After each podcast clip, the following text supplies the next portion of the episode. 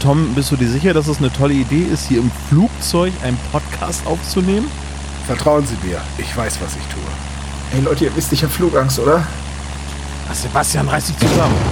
Ähm, äh, ich glaube, die, die Propeller stehen in Flammen.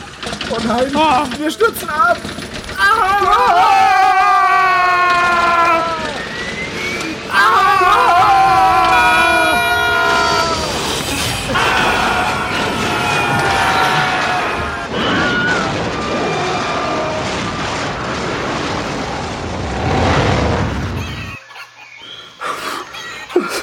Das war schon der dritte Absturz diese Woche. Äh, für mich der vierte. Ich flieg nicht mehr mit euch.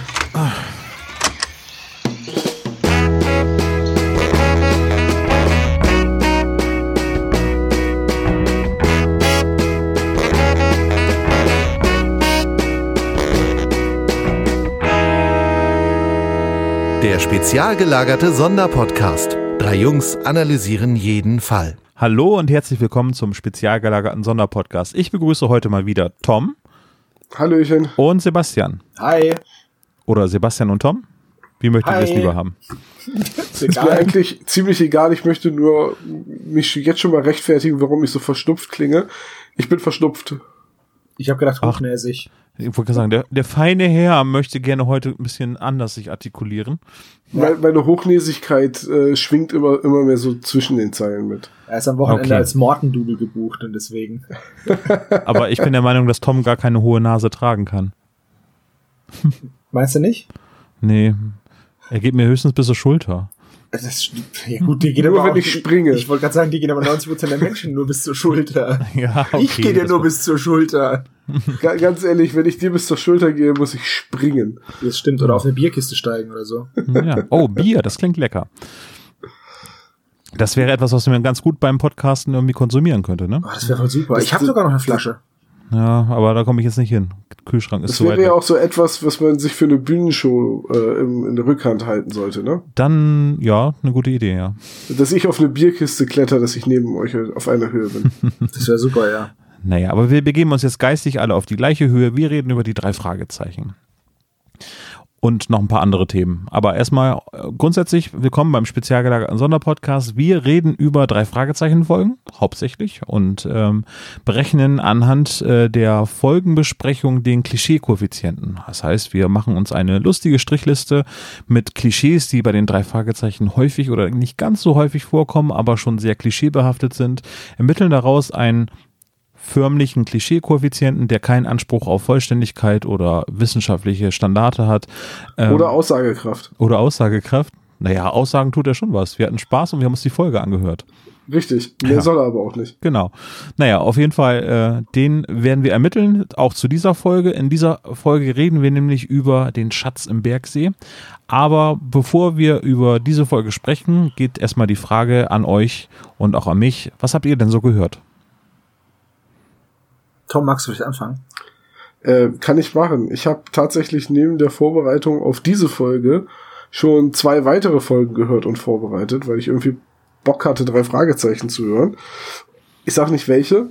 Und darüber hinaus habe ich mir mal wieder das Känguru-Manifest von Marc-Uwe Kling. Ich wollte erst Klaus-Dieter Kling sagen, aber das ist ein Insider. Äh, von Marc-Uwe Kling angehört. Ähm, ein Hörbuch, wie es ist, mit einem kommunistischen Vietcong-Känguru zusammenzuleben. Ähm, die gesamte Buchreihe ist großartig und ich kann die gelesene, also die vollständig vom Autoren gelesene äh, CD-Fassung nur empfehlen. Die Känguru-Chroniken, ne? Ja. Mhm. Die halt, also fängt an mit der äh, mit den Chroniken, dann das Manifest und der letzte Teil war die Offenbarung. Ihr, kennt die Känguru-Bücher auch alle, oder? Äh, Ich leider noch nicht, aber ich habe das hier auf meiner Liste, dass ich die mal unbedingt hören muss, ja. Ja, genau so geht's Ja, mir auch. Ich kenne sie auch nicht. Ich kenne sie nur vom Hörensagen und ich habe so ein paar Ui, Ausschnitte, habe ich mal gehört, die bei YouTube so ein paar Fitzel da waren. Und du hast halt die ganze Ach, Zeit was drüber erzählt. Ja, dann habt ihr aber Hausaufgaben zu erledigen zum nächsten Mal. Ja, okay, Ja, gut. Äh, Wird gemacht, ja. Also ich würde im Austausch auch eine TKKG im Hintergrund laufen lassen. Im Hintergrund bei was? Legst dir ein, gehst zur. Arbeit. Sehr gut. Beim Schlafen. Also. Sebastian, was hast du denn gehört? TKKG Antenna und Professor Mobilux dürfen heute nicht erwähnt werden. Äh, Gut, habe ich nämlich auch alle drei nicht gehört. Echt Tatsächlich, nee, tatsächlich nicht. Ja gut, wir haben die letzte Folge vor einer Woche aufgenommen und da hatte ich jetzt nicht wirklich viel Zeit. Aber ich habe gehört, ähm, Gewalt ist eine Lösung. Morgens Polizist, abends Hooligan. Und zwar ist das eine, eine Autobiografie von Stefan Schubert. Der war, wie der Titel schon sagt, äh, Polizist und ist aber auch bei Fußball-Hooligans immer mit dabei gewesen. Und das erzählt halt einfach seine Geschichte, seine Lebensgeschichte. Mhm. Wie er halt, war dann halt bei irgendwelchen Straßenschlachten dabei und war halt aber auch Polizist und hat halt dieses Doppelleben geführt und hat halt immer die eine Seite vor der anderen verheimlichen müssen und wie das dann alles, wie er das gemacht hat, wie das rausgekommen ist und so. Das ist ein Das war also auch nicht undercover-mäßig? Nein, nein, nein, der war einfach, das ist wie, ne, ich bin jetzt, ich arbeite jetzt als Bürofachangestellter und am Wochenende gehe ich ins Stadion und danach prügel ich mich halt. Und so war er aber halt Polizist. Ja. Mhm. Und das ist Aber es halt, ist ein Hörbuch, ne? Das ist kein Hörspiel, ne? Ja. nein, das ist ein Hörbuch und ähm, wie gesagt, ist halt, ist eine Autobiografie, die dieses Thema halt behandelt. Okay, ganz spannend. Das klingt so, als wenn es so quasi so einen Schichtwechsel gibt, dass die Abendschicht der Polizisten quasi gegen die Hooligan-Polizisten kämpfen und dann ist irgendwann Schichtwechsel. Dann Ja. so wie bei Entenjagd und Hasenjagd bei Bugs Bunny und dann auf einmal tauschen dann die die Seiten. Ja, es ist halt so, ähm, 1996 gab es bei Mhm. einem Fußballspiel in der Bielefelder Innenstadt, also das Spiel war natürlich im Stadion, aber nah danach in der Bielefelder Innenstadt eine Straßenschlacht mit 55 Verletzten. Ach du Schande, ja. und da war er halt dabei. Ähm, Ja. Und das hat es dann halt eben so diesen, diesen Anstoß gegeben, dass er dann, die wussten wohl schon vorher seine Kollegen, dass er da irgendwie mal so ein bisschen unterwegs ist und so, aber da gucken sie dann auch nicht so genau hin und dann gab es halt diesen einen Vorfall, wo er dann angezeigt wurde und in so einer Diskothek war dann da auch noch sowas los und ähm, weil es halt richtig richtig üble Schlägereien waren halt, ne? Also nicht nur so mal eine Schelle, sondern richtig richtig verprügelt und so. Und der war acht Jahre lang ähm, beides, Polizist und Hooligan. Also nicht nur mal einen Sommer, sondern acht Jahre. Mhm. Sehr spannend. Es klingt so ein bisschen, erinnert mich an Feuerwehrleute, die selber Brandteufel äh, Teufel oder Feuerteufel sind. Ja, es ist, ist wahrscheinlich ähnlich. Also wobei ähm, er halt, ich, ich, boah, ich weiß gar nicht, war er erst Polizist und dann Hooligan oder? Also Mhm. äh, das Wie lang hat- ist das Hörbuch? äh, weiß ich nicht, ich glaube so 13 Zentimeter, so wie eine normale CD. nee, also ich, weiß, ja, okay. ähm, ich weiß es, ich weiß es, ich weiß es gerade gar nicht, Ja. muss ich dir ganz ehrlich sagen. Ähm, zwei Stunden? Also es ist nicht so lang. Ah, okay. Wie, es gibt's bei YouTube, wenn mich nicht alles täuscht. Ähm, ich schau mal. Packen wir den nach. Link in die Show Notes Genau, rein, wenn du ich, ihn ich, schau raussuchst. mal, Ne? ich schau mal nach. Währenddessen kannst du ja sagen, was du so gehört hast. Ich habe gehört ein äh, Dreamland Grusel Hörspiel. Und zwar äh, hatte ich äh, Kontakt mit dem sehr netten äh, Thomas Birker, der der Produzent und äh, Inhaber von Dreamland äh, Grusel oder Dreamland Productions ist. Die Dreamland ähm, Grusel-Reihe ist die ähm, inoffizielle Fortsetzung der Gruselgeschichten von Europa, die in den 80er Jahren rausgekommen sind. Diese legendäre Neon-Serie. Die kennt ihr vielleicht. Wahrscheinlich, Tom wahrscheinlich nicht, ne? Sebastian, du? Ähm, nächste Frage. Kennt ihr nicht? Okay. Also es gab äh, in den 80er Jahren äh, von H.G. Francis oder H.D. Francis äh, die große Serie. Ähm, der hat die Skripte geschrieben. Das sind äh, Geschichten, wo Dracula, Frankenstein und so weiter drin vorkommen. Aber es sind dann halt eben komplett eigene Geschichten. Es geht dann da um ja, allgemeine Gruselgeschichten mit Musik von Carsten Bohn. Äh, Sprecher sind unter anderem damals gewesen auch Horst Frank, also Kommissar Reynolds und eben ganz viele bekannte Sprecher, die auch bei den drei Fragezeichen vorkommen. Und die werden jetzt seit äh, einigen Jahren fortgesetzt von Dreamland, inoffiziell. Aber die haben einige Sachen im Gepäck, nämlich unter anderem dürfen sie die Titelmelodie von Carsten Bohn verwenden, also die, der auch die drei Fragezeichen Musik damals komponiert hat. Und äh, sehr viele Sprecher, die von früher ähm, bekannt sind, sprechen dort auch noch ähm, diese Geschichten, also diese neuen Geschichten ein. Die sind eben halt ähm, teilweise noch aus der Feder von H.G. Francis äh, gemacht. Äh, jetzt in dem Fall habe ich Folge 25 gehört, in den Fängen des Todes. Das ist von Evelyn B. Boyle und Thomas Birker geschrieben.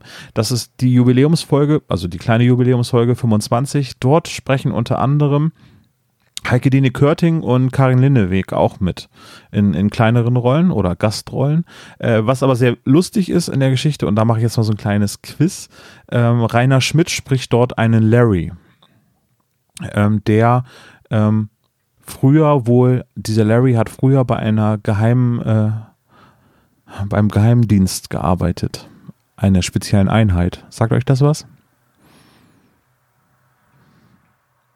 Brent. Ach, Larry Brand, natürlich. Ja, genau. Es ist der alte Sprecher von Larry Brand und der spielt jetzt einen alten Larry, der in einem Altenheim lebt, zusammen mit Sir John Williams und Kurt Wagner. Das sind die beiden anderen Personen, die eine größere Rolle haben, die gesprochen werden von Christian Rode und Peter Gröger, die äh, eigentlich in den allen neuen Hörspielfassungen Sherlock Holmes und Dr. Watson sprechen. Ja, auf jeden Oh, Fall eine schöne super zusammen. Die sind super zusammen und äh, angereichert eben noch mit Larry Brand und jede Menge Anspielungen auf alte Hörspiele äh, und auch eben sehr viele prominente Sprecher war das äh, eine solide ähm, Horror-Gruselgeschichte, sag ich jetzt mal, mit äh, Ursula Mon auch noch mit dabei. Da habe ich reingehört, hat super Spaß gemacht zu hören. Ähm, ja, die wurden uns ja von Dreamland zur Verfügung gestellt. Dafür einmal noch Danke. Ähm, euch habe ich das jetzt quasi schon auf dem digitalen Weg ähm, losgeschickt. Ihr solltet natürlich auch nochmal reinhören. Vielleicht sprechen wir dann irgendwann nochmal darüber. Ja, ansonsten habe ich eigentlich nicht so viel gehört. Habe mich mal zurückgehalten. Ich habe mal eben nachgeguckt. Ähm, das Hörbuch dauert drei Stunden und 37 Minuten. Also Gewalt ist eine Lösung. Ähm, gibt's jetzt nicht mehr bei YouTube, war wahrscheinlich irgendwie illegal. Ähm, zum Beispiel bei Audible als Beispiel mal, ne? Oder so, ja. Gibt's überall. Ja, okay. Also ich fand's gut. Gut. Ja. Ja, sehr schön. Äh, Sehr breites Spektrum wieder an Hörbüchern, Hör, äh, Hörspielen. Aber jetzt kommen wir dann zum eigentlichen Kernthema für heute. Wir reden über Folge 68 der drei Fragezeichen. Und zwar hat sie den Titel Die drei Fragezeichen und der Schatz im Bergsee. Sebastian, weil Tom ja ein bisschen angegriffen Moment, ist. Moment, stimmig- Moment. Mhm. Schatz im Bergsee? Oh nee, ich habe Schatz im Silbersee vorbereitet.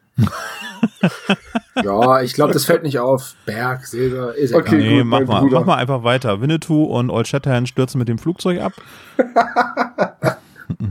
Ja, und Karl May ist in Wirklichkeit Pole. Aber dann, wird- das würde bedeuten, dass Karl May tatsächlich mal irgendwo war. Das kann nicht sein. Ich glaube, in Jugoslawien war er, oder? Das weiß ich nicht. Nee, das ist Karel Gott. Ach so, stimmt. oh, diese Feinheiten heute wieder. Okay, also, äh, wir haben über Folge 68, der Schatz im Silbersee, äh, Bergsee gesprochen. Äh, Sebastian, weil Tom, auch wenn er nur blöde Kommentare von der Seite oder von unten loslässt, kannst du uns vielleicht den Klappentext vorlesen? Ja, natürlich. Eine Sekunde. Ich hole ihn mal raus aus seiner Verpackung hier. Aus der Kassettenhülle. Und zwar. Eine brenzlige Situation für Justus, Peter und Bob. Ihr Rundflug über die Schweizer Alpen endet jäh mit einer Bruchlandung. Der Pilot ist bewusstlos, das Funkgerät zerstört. Plötzlich landet ein Helikopter neben ihnen. Bewaffnete Männer fesseln und knebeln Bob und die drei Fragezeichen müssen hilflos zusehen, wie die Gangster das Flugzeugwrack durchsuchen. Wenig später verschwinden sie wieder. Die drei Junior-Detektive können sich in die Sicherheit bringen, doch dann kommen die Gangster zurück. Dun, dun, dun. So, das ist der Klappentext. Ähm, ich finde, er passt hervorragend auf die ersten zwei Minuten. Und danach nicht mehr. Also dann ist ja keiner mehr. Naja, Ja, ist wirklich. wir hatten, Ja, bitte. wir hatten ja aber bei den Klappentexten schon oft diese Situation, dass wir entweder A gesagt haben, ähm, hat der Autor die Folge gehört?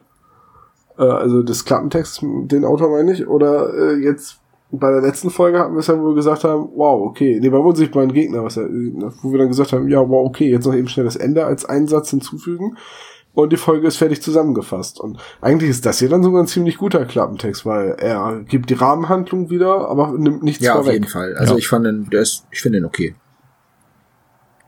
Ja, kann man so sagen, ja. Finde ich auch. Okay. Ja, dann Dann eben ja einmal die. Eckdaten zu den Folgen. Einmal eben ganz kurz äh, nachgeschaut. Und zwar gibt es natürlich die üblichen Sprecher, die lesen wir jetzt nicht alle vor. Äh, habt ihr irgendwas Besonderes zu den Sprechern, was euch aufgefallen ist? Oder da reden wir eigentlich aber nachher drüber, ne, wenn es soweit Ja, ist. da, da reden wir in den einzelnen Ja. Szenen drüber. Ja, die, die Folge dauert 60 Minuten, kommt aus dem Jahr 1996. Ja. Und äh, hat die Folgennummer, ich glaube auch bei den Büchern, ne? Folge 68. Nee, bei den Büchern ist es Folge 67. Ah, okay. Achso, wegen der Musik. Ja, damals gab es ja noch die Musik, ne? Die, Die ließ sich, äh, Folge die ließ sich 29. ein bisschen schwierig ins Buch drucken.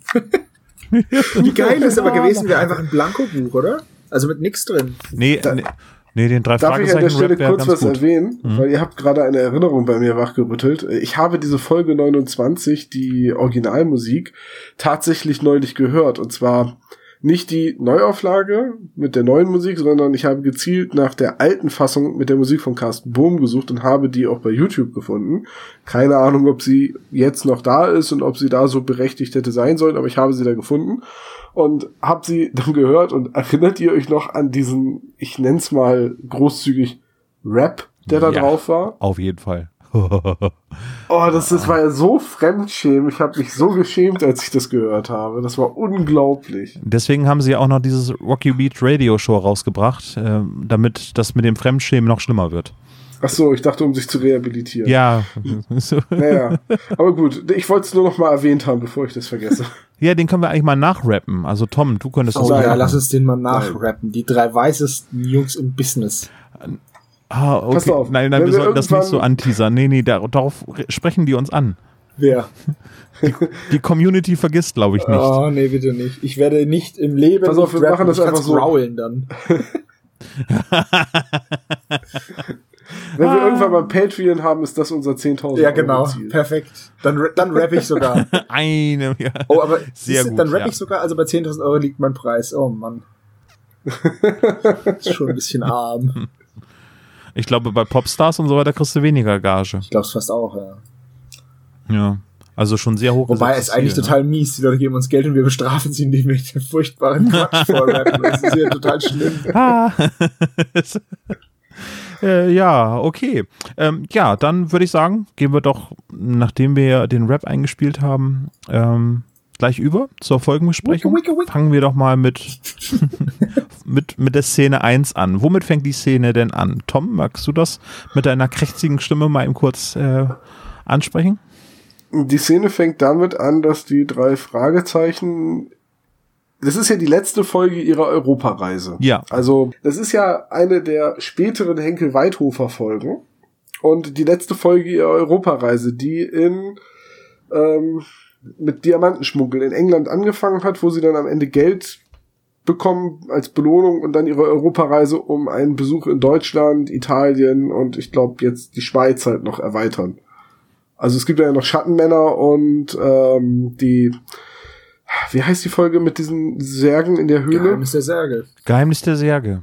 Geheimnis der Särge, nicht der weinende Sarg, das war die andere Folge Ja. mit dem Sarg. Ja, jedenfalls Folge ist, 41 ist das. Ist das die vierte Folge ihrer Europareise und sie sind quasi auf dem Rückweg und sitzen in einem Fl- Flugzeug, einer kleinen Chartermaschine, weil sie ihren Anschluss verpasst haben. Und mit der Maschine stürzen sie ab. Mhm. Ja. Und du, du sagst immer, es ist der vierte Absturz, also nicht chronologisch, sondern insgesamt einer der vier Abstürze. Mhm. Mir fallen aber spontan, wenn ich so drüber nachdenke, immer nur zwei Flugzeugabstürze ein, nämlich gefährliche Fässer und Ja. Nebenschatz im Bergsee. Ja. Bei die drei stürzen stürzen sie sie, dann auch noch ab. Aber das ist ja nicht, ist ja nicht Kanon. im Genau. Endeffekt. Aber bei die drei stürzen sie auch Ja, das ab. habe ich aber Genau. trotzdem mit dazu gezählt. Äh, dann kann ich das gar nicht Ähm, kennen. Hast du die drei nicht Muss gehört? ich mal die Okay. Leichen Nee. jetzt. Äh, ja, die sind, da sind sie auch abgestürzt und, aber ich komme jetzt auch nicht. Ich glaube, in Folge 150 sind sie auch seicht abgestürzt. 150? Hm, die Geisterbucht. Hm. Ja, wäre vielleicht noch mal nachzuprüfen. Jedenfalls äh, stürzen sie mit dem kleinen Flugzeug, das nicht näher beschrieben wird, also man weiß noch nicht, wie viele Sitzplätze es hat, ab. Es muss aber größer sein als die einmotorige Cessna aus den Folgen Gefährliche Fässer, weil sie sich nämlich dann äh, unten, nachdem sie abgestürzt sind, machen sich Bob und Justus auf die Suche nach Peter und sie müssen sich sogar den Weg zum Cockpit durchbahnen. Und ich weiß nicht, ob ihr schon mal in der Cessna gesitz, gesessen habt, aber sagen, da ist man quasi im Cockpit. Auch als Passagier. Ja, ja, deswegen. Hast du schon mal in einem in ähm, einer Cessna gesessen? ich habe schon mal, ich bin Also ich saß bei mal einer drin, Cessna aber das war auf so einem Flugplatz, ich bin aber nicht geflogen. Das Ich ist nicht, schon ich da eng. reinpasse. Ähm, ich war damals Tom, zehn das ist Jahre bei dir relativ oder so. egal. Also es hat sich begeben. nee, äh, es, es begab sich tatsächlich, dass äh, mein Vater Kontakt zu einem Chirurgen hatte und der Chirurg hatte einen Pilotenschein und suchte immer Leute, die mitfliegen, weil das Benzin so teuer ist. Der hat also immer Leute mitgenommen, wenn er fliegen gegangen ist, weil die dann das Benzin mitbezahlt haben. Und so begab es sich dann, dass ich zusammen mit meinem Bruder, meinem Vater und eben dem Chirurgen eine Runde über meine Heimatstadt gedreht habe. Ich würde da ja nicht einsteigen. In, in eine Cessna. Ja, weil ich wahrscheinlich schon so viele Hörspiele und irgendwelche Serien Ja, aber anscheinend ist immer die, Überlebens, die. Überlebensquote ist ja relativ Es sind immer. Cessnas, also, die abstürzen. Zumindest in den ganzen Hörspielen. Ich meine, wenn die sonst abschmieren, sieht's halt aus, als hätte jemand Alufolie über dem Feld verteilt. Aber nee, ist ja, ist ja nun mal so, ne? Da bleibt ja nicht viel übrig, du erkennst ja normalerweise nichts. Also, wenn du den Leuten sagst, eine Cessna, dann ist das erste Bild, was sie sehen, wahrscheinlich ein zerstörtes Flugzeug davon. Also, das würde ich jetzt einfach mal behaupten, weil bei diesen Abstürzen überlebt ja normaler niemand. Also, das ist ja einfach nur, das ist ja wirklich Ja, nur stimmt, ja. das, Übrigens, das kleinste Flugzeug, was es gibt, ist ja nur Pappe und fertig. Ja, übrigens der aufmerksame Hörer wird gerade ähm, bemerkt haben, dass ich äh, Folge 41 der weinende Sarg gesagt habe, es ist Folge 42. Also bitte entschuldigt diese Ungenauigkeiten. Aber das habe ich Ja, du- öfter, ne? Ich habe immer am Das ist plus okay, wenn, solange du dich Folge. selbst dann wieder korrigierst, alles gut. Du, ganz, ganz ehrlich, Ja, ganz, ganz, ganz ehrlich, Olaf, wenn es um die Folgennummern geht, bin ich wirklich dankbar und vollkommen mit mir selbst zufrieden, wenn ich die, den Zehner richtig habe. Wenn ich sagen kann, das ist in den 40ern, das ist in den 50ern oder das ist jenseits der 100. Ja, jenseits der fast 100 bei ist Folge ein 200, Bereich aber bei hey, was Schluss. ja, das ist ja. Nee, aber es gibt immer nur zwei Stellen, die richtig sind. Irgendwie so, ne? Also die, die erste Stelle nennen wir immer richtig. Aber weißt du, wenn wir das noch irgendwie so 20, 30 Jahre weitermachen und so langsam bei einigen von uns, wahrscheinlich als erster bei mir irgendwie, ähm, die ähm, Demenz losgeht, dann ist es auch egal. Ja, äh, hier, damals in der Folge irgendwas zwischen 1 und 500. da war doch mal eine Folge, wo die mit dem Flugzeug abgestürzt sind. Das war, das war noch die Zeit, wo Justus Jonas selbst von Oliver Rohrbeck gesprochen wurde und nicht einfach nur von gesampelten Ja. Ausschnitten aus alten Das ist wie Folgen. bei South Park, wo, wo Chefkoch der Sprecher von Chefkoch rausfliegt. Das war so geil. Richtig, wo sie dann zwei Folgen machen, in denen Chefkoch nur So schlimm. spricht. Ich glaube, das ist gar nicht so abwegig. Ich meine, irgendwie, wenn ihr so die Sprachassistenten wie Siri und so weiter hört, da werden ja einige Sachen schon mittlerweile äh, digital erzeugt. Und ich glaube, wenn es irgendwie mit der Sprachkognition und so weiter äh, in den nächsten Jahren weiter so äh, rasant vor, vorwärts geht, dann ist man sicherlich in der Lage, auch Stimmen äh, aus der Retorte zu erzeugen, ohne dass Dann man möchte ich das als merkt, allererstes die dass Stimme von eine Dirk Bach Retorte zurück. ist. So. Macht euch einen Kopf, ihr Wissenschaftler. Für was bezahle ich euch denn? Das ist der erste, Ja. das ist der erste Wunsch, den du hast, Dirk Bach. Nein. Ja, Dirk ja, Bach. eine tolle Wir brauchen Stimme. da gar nicht weiter drüber reden. Okay. So, äh, ja, Dirk Bach äh, motzt nicht so viel, aber die drei Fragezeichen, finde ich, motzen in dieser äh, ersten Szene unheimlich viel. Also die stürzen hier ab irgendwie und dann schreien die sich an die ganze Zeit. Justus hier, so, eine, Bob da. so eine Überraschung, ey. Da stützen die ab und dann sind die einfach mal nicht total entspannt, sondern echauffieren sich am Ende noch drüber, dass sie gerade irgendwo in den Schweizer Alpen äh, abgeschmiert sind. Nee, aber Super. also ich wäre besorgt irgendwie und, und geschockt, aber nicht die ganze Zeit motzig. Du hast doch keine Ahnung, wie das ist nach einem Flugzeugabsturz. Also, also ich persönlich würde mir da jetzt kein Urteil anmaßen. Aber gut. Das, das mit dem Motzig bei dem Flugzeugabsturz kann ich gar nicht so unterschreiben. Was ich nur so äh, interessant finde, ist, dass man nicht umhin gekommen ist, diese Klischee-Witze, ich habe einen Schlag auf den Kopf bekommen und deswegen erzähle ich jetzt Quatsch. Dinge einzubauen. Entschuldigung, ich rede heute etwas unzusammenhängend, aber Justus wird dann ja gefragt, wo ist Peter? Und seine Antwort ist, der hat doch heute Bürodienst. das fand ich aber super. Fandst du das echt? Fand, fandst du es lustig? Ja, ich habe ich hab halt, ich meine gut, ich habe die Folge schon lange nicht mehr gehört und konnte mich da jetzt nicht dran erinnern an diese eine Textstelle. Deswegen, also das heißt, Ja, ich, was heißt ich lustig? will ehrlich sein, geschmunzelt habe ich auch. Siehst du, genau so. So würde ich es auch sagen. Und als Kind hätte ich das, glaube ich, total lustig gefunden. Und ähm, wie willst du auch eine Verwirrung noch darstellen, außer durch Stöhnen und äh, äh, fand ich echt gut gemacht. Vor allem warst du ja auch noch ein Kind, als Ja. die Folge kam. Ja, ne? genau. 19- 1996, 1999? 1996, da war ich zwölf. Ja, da habe ich gerade die vierte Klasse verlassen. Ich auch. Also ich, ich, ich möchte mal. Kein Kommentar. Olaf hat sich schon rasiert. Oder hat sich schon auch in der. Grundschule. Das ist wie bei Simpsons, wo sie in Branson, Missouri sind. Das ist Bronson, Missouri. Mama, ich möchte gerne ein Eis. Ich habe Nein gesagt. Ah, Minute 24, wir haben es schon wieder geschafft, die Simpsons einzubauen. Das werde ich nicht akzeptieren. Ja, Nee, äh, Aber diesmal nicht von Tom. Ich bin ein bisschen ja, enttäuscht. tut mir leid, das ist alles die Erkältung. Nein, aber es ist, ich Oh. möchte sagen, das ist wahrscheinlich eine Folge, die ich sogar als Kind äh, besessen habe. Die werde ich bekommen haben, irgendwie, weiß ich nicht. Zum Schulwechsel oder zu Weihnachten oder irgendwie so. Ich habe da ja ganz schön Lücken drin. Das hatte ich ja eben in der Zwischenfolge schon erwähnt, dass ich so um die 60 herum, also ich habe diese Henkel-Weidhofer-Ära so ein bisschen ausgesetzt. Ähm, da habe ich gar nicht so viel gehört. Ich glaube, ich bin erst dann wieder in der neuen Ära eingestiegen. Das muss so irgendwie um Polter. Nee, warte mal, jetzt mal, jetzt mal ganz ohne Witz, Olaf. Du bist ja, du bist ja zehn Jahre älter als ich, ne? Das heißt, Ja. wenn ich da gerade in die fünfte Klasse gekommen bin, zehn, warst du ja schon 20. dann warst du ja in der 15. Klasse. Nein, aber ich finde finde diese Relation da einfach so, so krass. Das heißt, so jetzt, so würde ich sagen, von den Interessen her und so unterscheiden wir beide uns gar nicht mehr so sehr. Aber ein Zehnjähriger und ein 20-Jähriger da liegen ja Welten zwischen. Und ich habe mit Anfang 20 Ja, auch keine drei. Fragezeichen gehört. Das war auch die Phase, wo, wo bei mir dann die Lücke entstanden ist. Also so Richtig. 2006. Tja. Ich war halt schon immer uncool und deswegen Ja. habe ich die immer durchgehört. ja, Du hast sie echt durchgehört? Also ich hatte nee, ich hab, zwischendurch dann, ja, glaube ich, auch, nur aber Mädchen wenn man dann halt keine abbekommt, dann hört man halt trotzdem weiterhin drei Fragezeichen.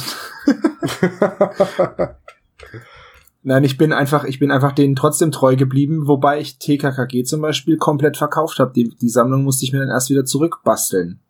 Ja, ich habe das auch alles gemacht. Ich habe drei Fragezeichen verkauft, TKKG und einige Schätze. Wisst ihr, was ich verkauft habe? Ich habe ein NES verkauft. Mit Obacht, mit Obacht, 40 Spielen. Oh wow, und jetzt hast du dir den NES Mini gekauft. Nee, aber ich ärgere mich tot, weißt du? Weil Kann, kann ich habe den damals, äh, egal, das ist eine andere Geschichte, aber ich habe den Das tatsächlich kannst du ja nicht ahnen. Ich habe den tatsächlich verkauft und habe gar nicht gar nicht viel Ah, dafür Sebastian? bekommen. Oh. Soll, soll ich das Was toppen? Als eine Bekannte ungefähr zu der Zeit meinte, dass sie gerne einen Computer hätte, habe ich ihr meinen C64 mit allen Alter. Spielen verkauft. Alle Originalspiele, fünf die du hattest. Nee, das war dieser Disketten, die Spiele gab's ja damals nicht original, die gab's ja Gab's nur auf Shareware, Diskette mit ja. Filzstift beschrieben. Nein, aber ich habe den für 5 Mark verkauft. Soll ich dir mal was Mhm. sagen? Ich habe ich hab Final Fantasy VII PlayStation verschenkt. Oh Mann. Ey. oh. Ja, wir, soll, wir äh, sollten wir solche Dinge verschenken nicht so Zeit. öffentlich erzählen. Also hatten, hatten die drei Fragezeichen denn eigentlich Spielekonsolen? Nee, ne? Also die zocken ab und Ähm, zu mal in gibt, neueren. Es gibt eine neuere Folge, wo sie doch irgendwie am Computer irgendein Rennspiel spielen, wo Justus dann noch er versucht, den, den, ja, weil er den Highscore hacken will nachts. Ja, ist so eine Textdatei meistens so. Wer hat das nicht gemacht früher? Ja. Weil es ging. Ne, ich habe es nicht gemacht, Aber, weil ich nicht aber eine konnte. Konsole oder sowas haben die nicht. Ich glaube nicht. Haben auch gar keine Nee, Zeit das- dafür, das ne? ich jetzt auch nicht. Wir müssen ja Fälle lösen. Okay, Ich meine, auch für, für Justus wäre ja auch Monkey Island irgendwie viel zu einfach. Der klickt das einfach so durch, irgendwie so ohne wa- wahrscheinlich so. Der erstes Bild, ach, ich weiß schon, was rausgeht.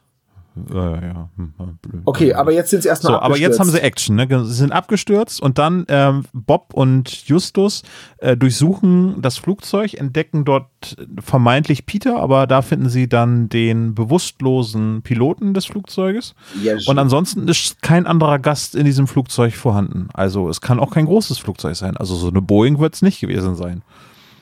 Nee, aber es muss schon irgendwie was gewesen sein mit halt mehreren Also Sitzplätzen. ich stelle es mir vor, wie diese Ryanair, Germanwings, Air Berlin Maschinen, die so diese Städte das wäre aber schon wieder zu groß, weil da kriegst du ja 50, 60 Leute rein. Das wäre ja total komisch, wenn dann die drei Fragezeichen äh, die einzigen Piloten sind. Also ich stelle mir da so einen kleinen gecharterten Learjet vor. Du hast hinten irgendwie eine Besucherkabine für vier, fünf Leute und vorne einen Piloten. Das würde aber auch nicht erklären, äh, warum die drei Fragezeichen sich dieses Flugzeug leisten können oder warum der Pilot Yerschi damit Aufklärungsflüge macht, weil das erklärt er ja später auch noch, dass das halt der letzte von vielen stimmt. Aufklärungsflügen gewesen ist.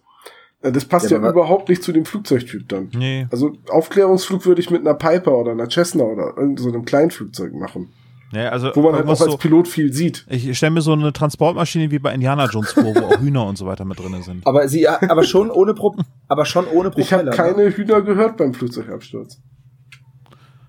Nee, denn der Rotor setzt ja aus und hat Feuer gefangen oder Ja, irgendwie nein, so, das ich wird meine, ja jetzt, gesagt. äh, ich habe mir die halt so vorgestellt, nicht so mit einem Frontpropeller, sondern rechts und links an den Flügeln halt, ne? Schon was Größeres. Ach so, schon, schon was ja. Größeres, nicht so eine kleine einmotorige Propellerding.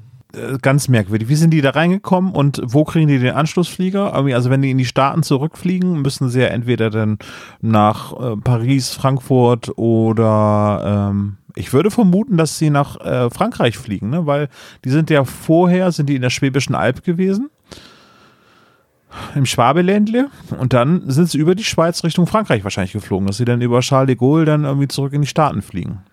Warum sind nicht Irgendwie so, sie sind ja mit Genf, also das, der Flugzeugabsturz ereignet, sich ja in der Nähe von Genf, sind sie ja auch schon irgendwie in der Nähe zur französischen Ja. Grenze. ja Was mir da jetzt gerade noch einfällt, wenn, nachdem sie dann abgestürzt sind und Peter erst nicht finden, hat Justus ja erst die Angst, dass ähm, das Flugzeug filmklischee-mäßig auf einer Klippe liegen könnte.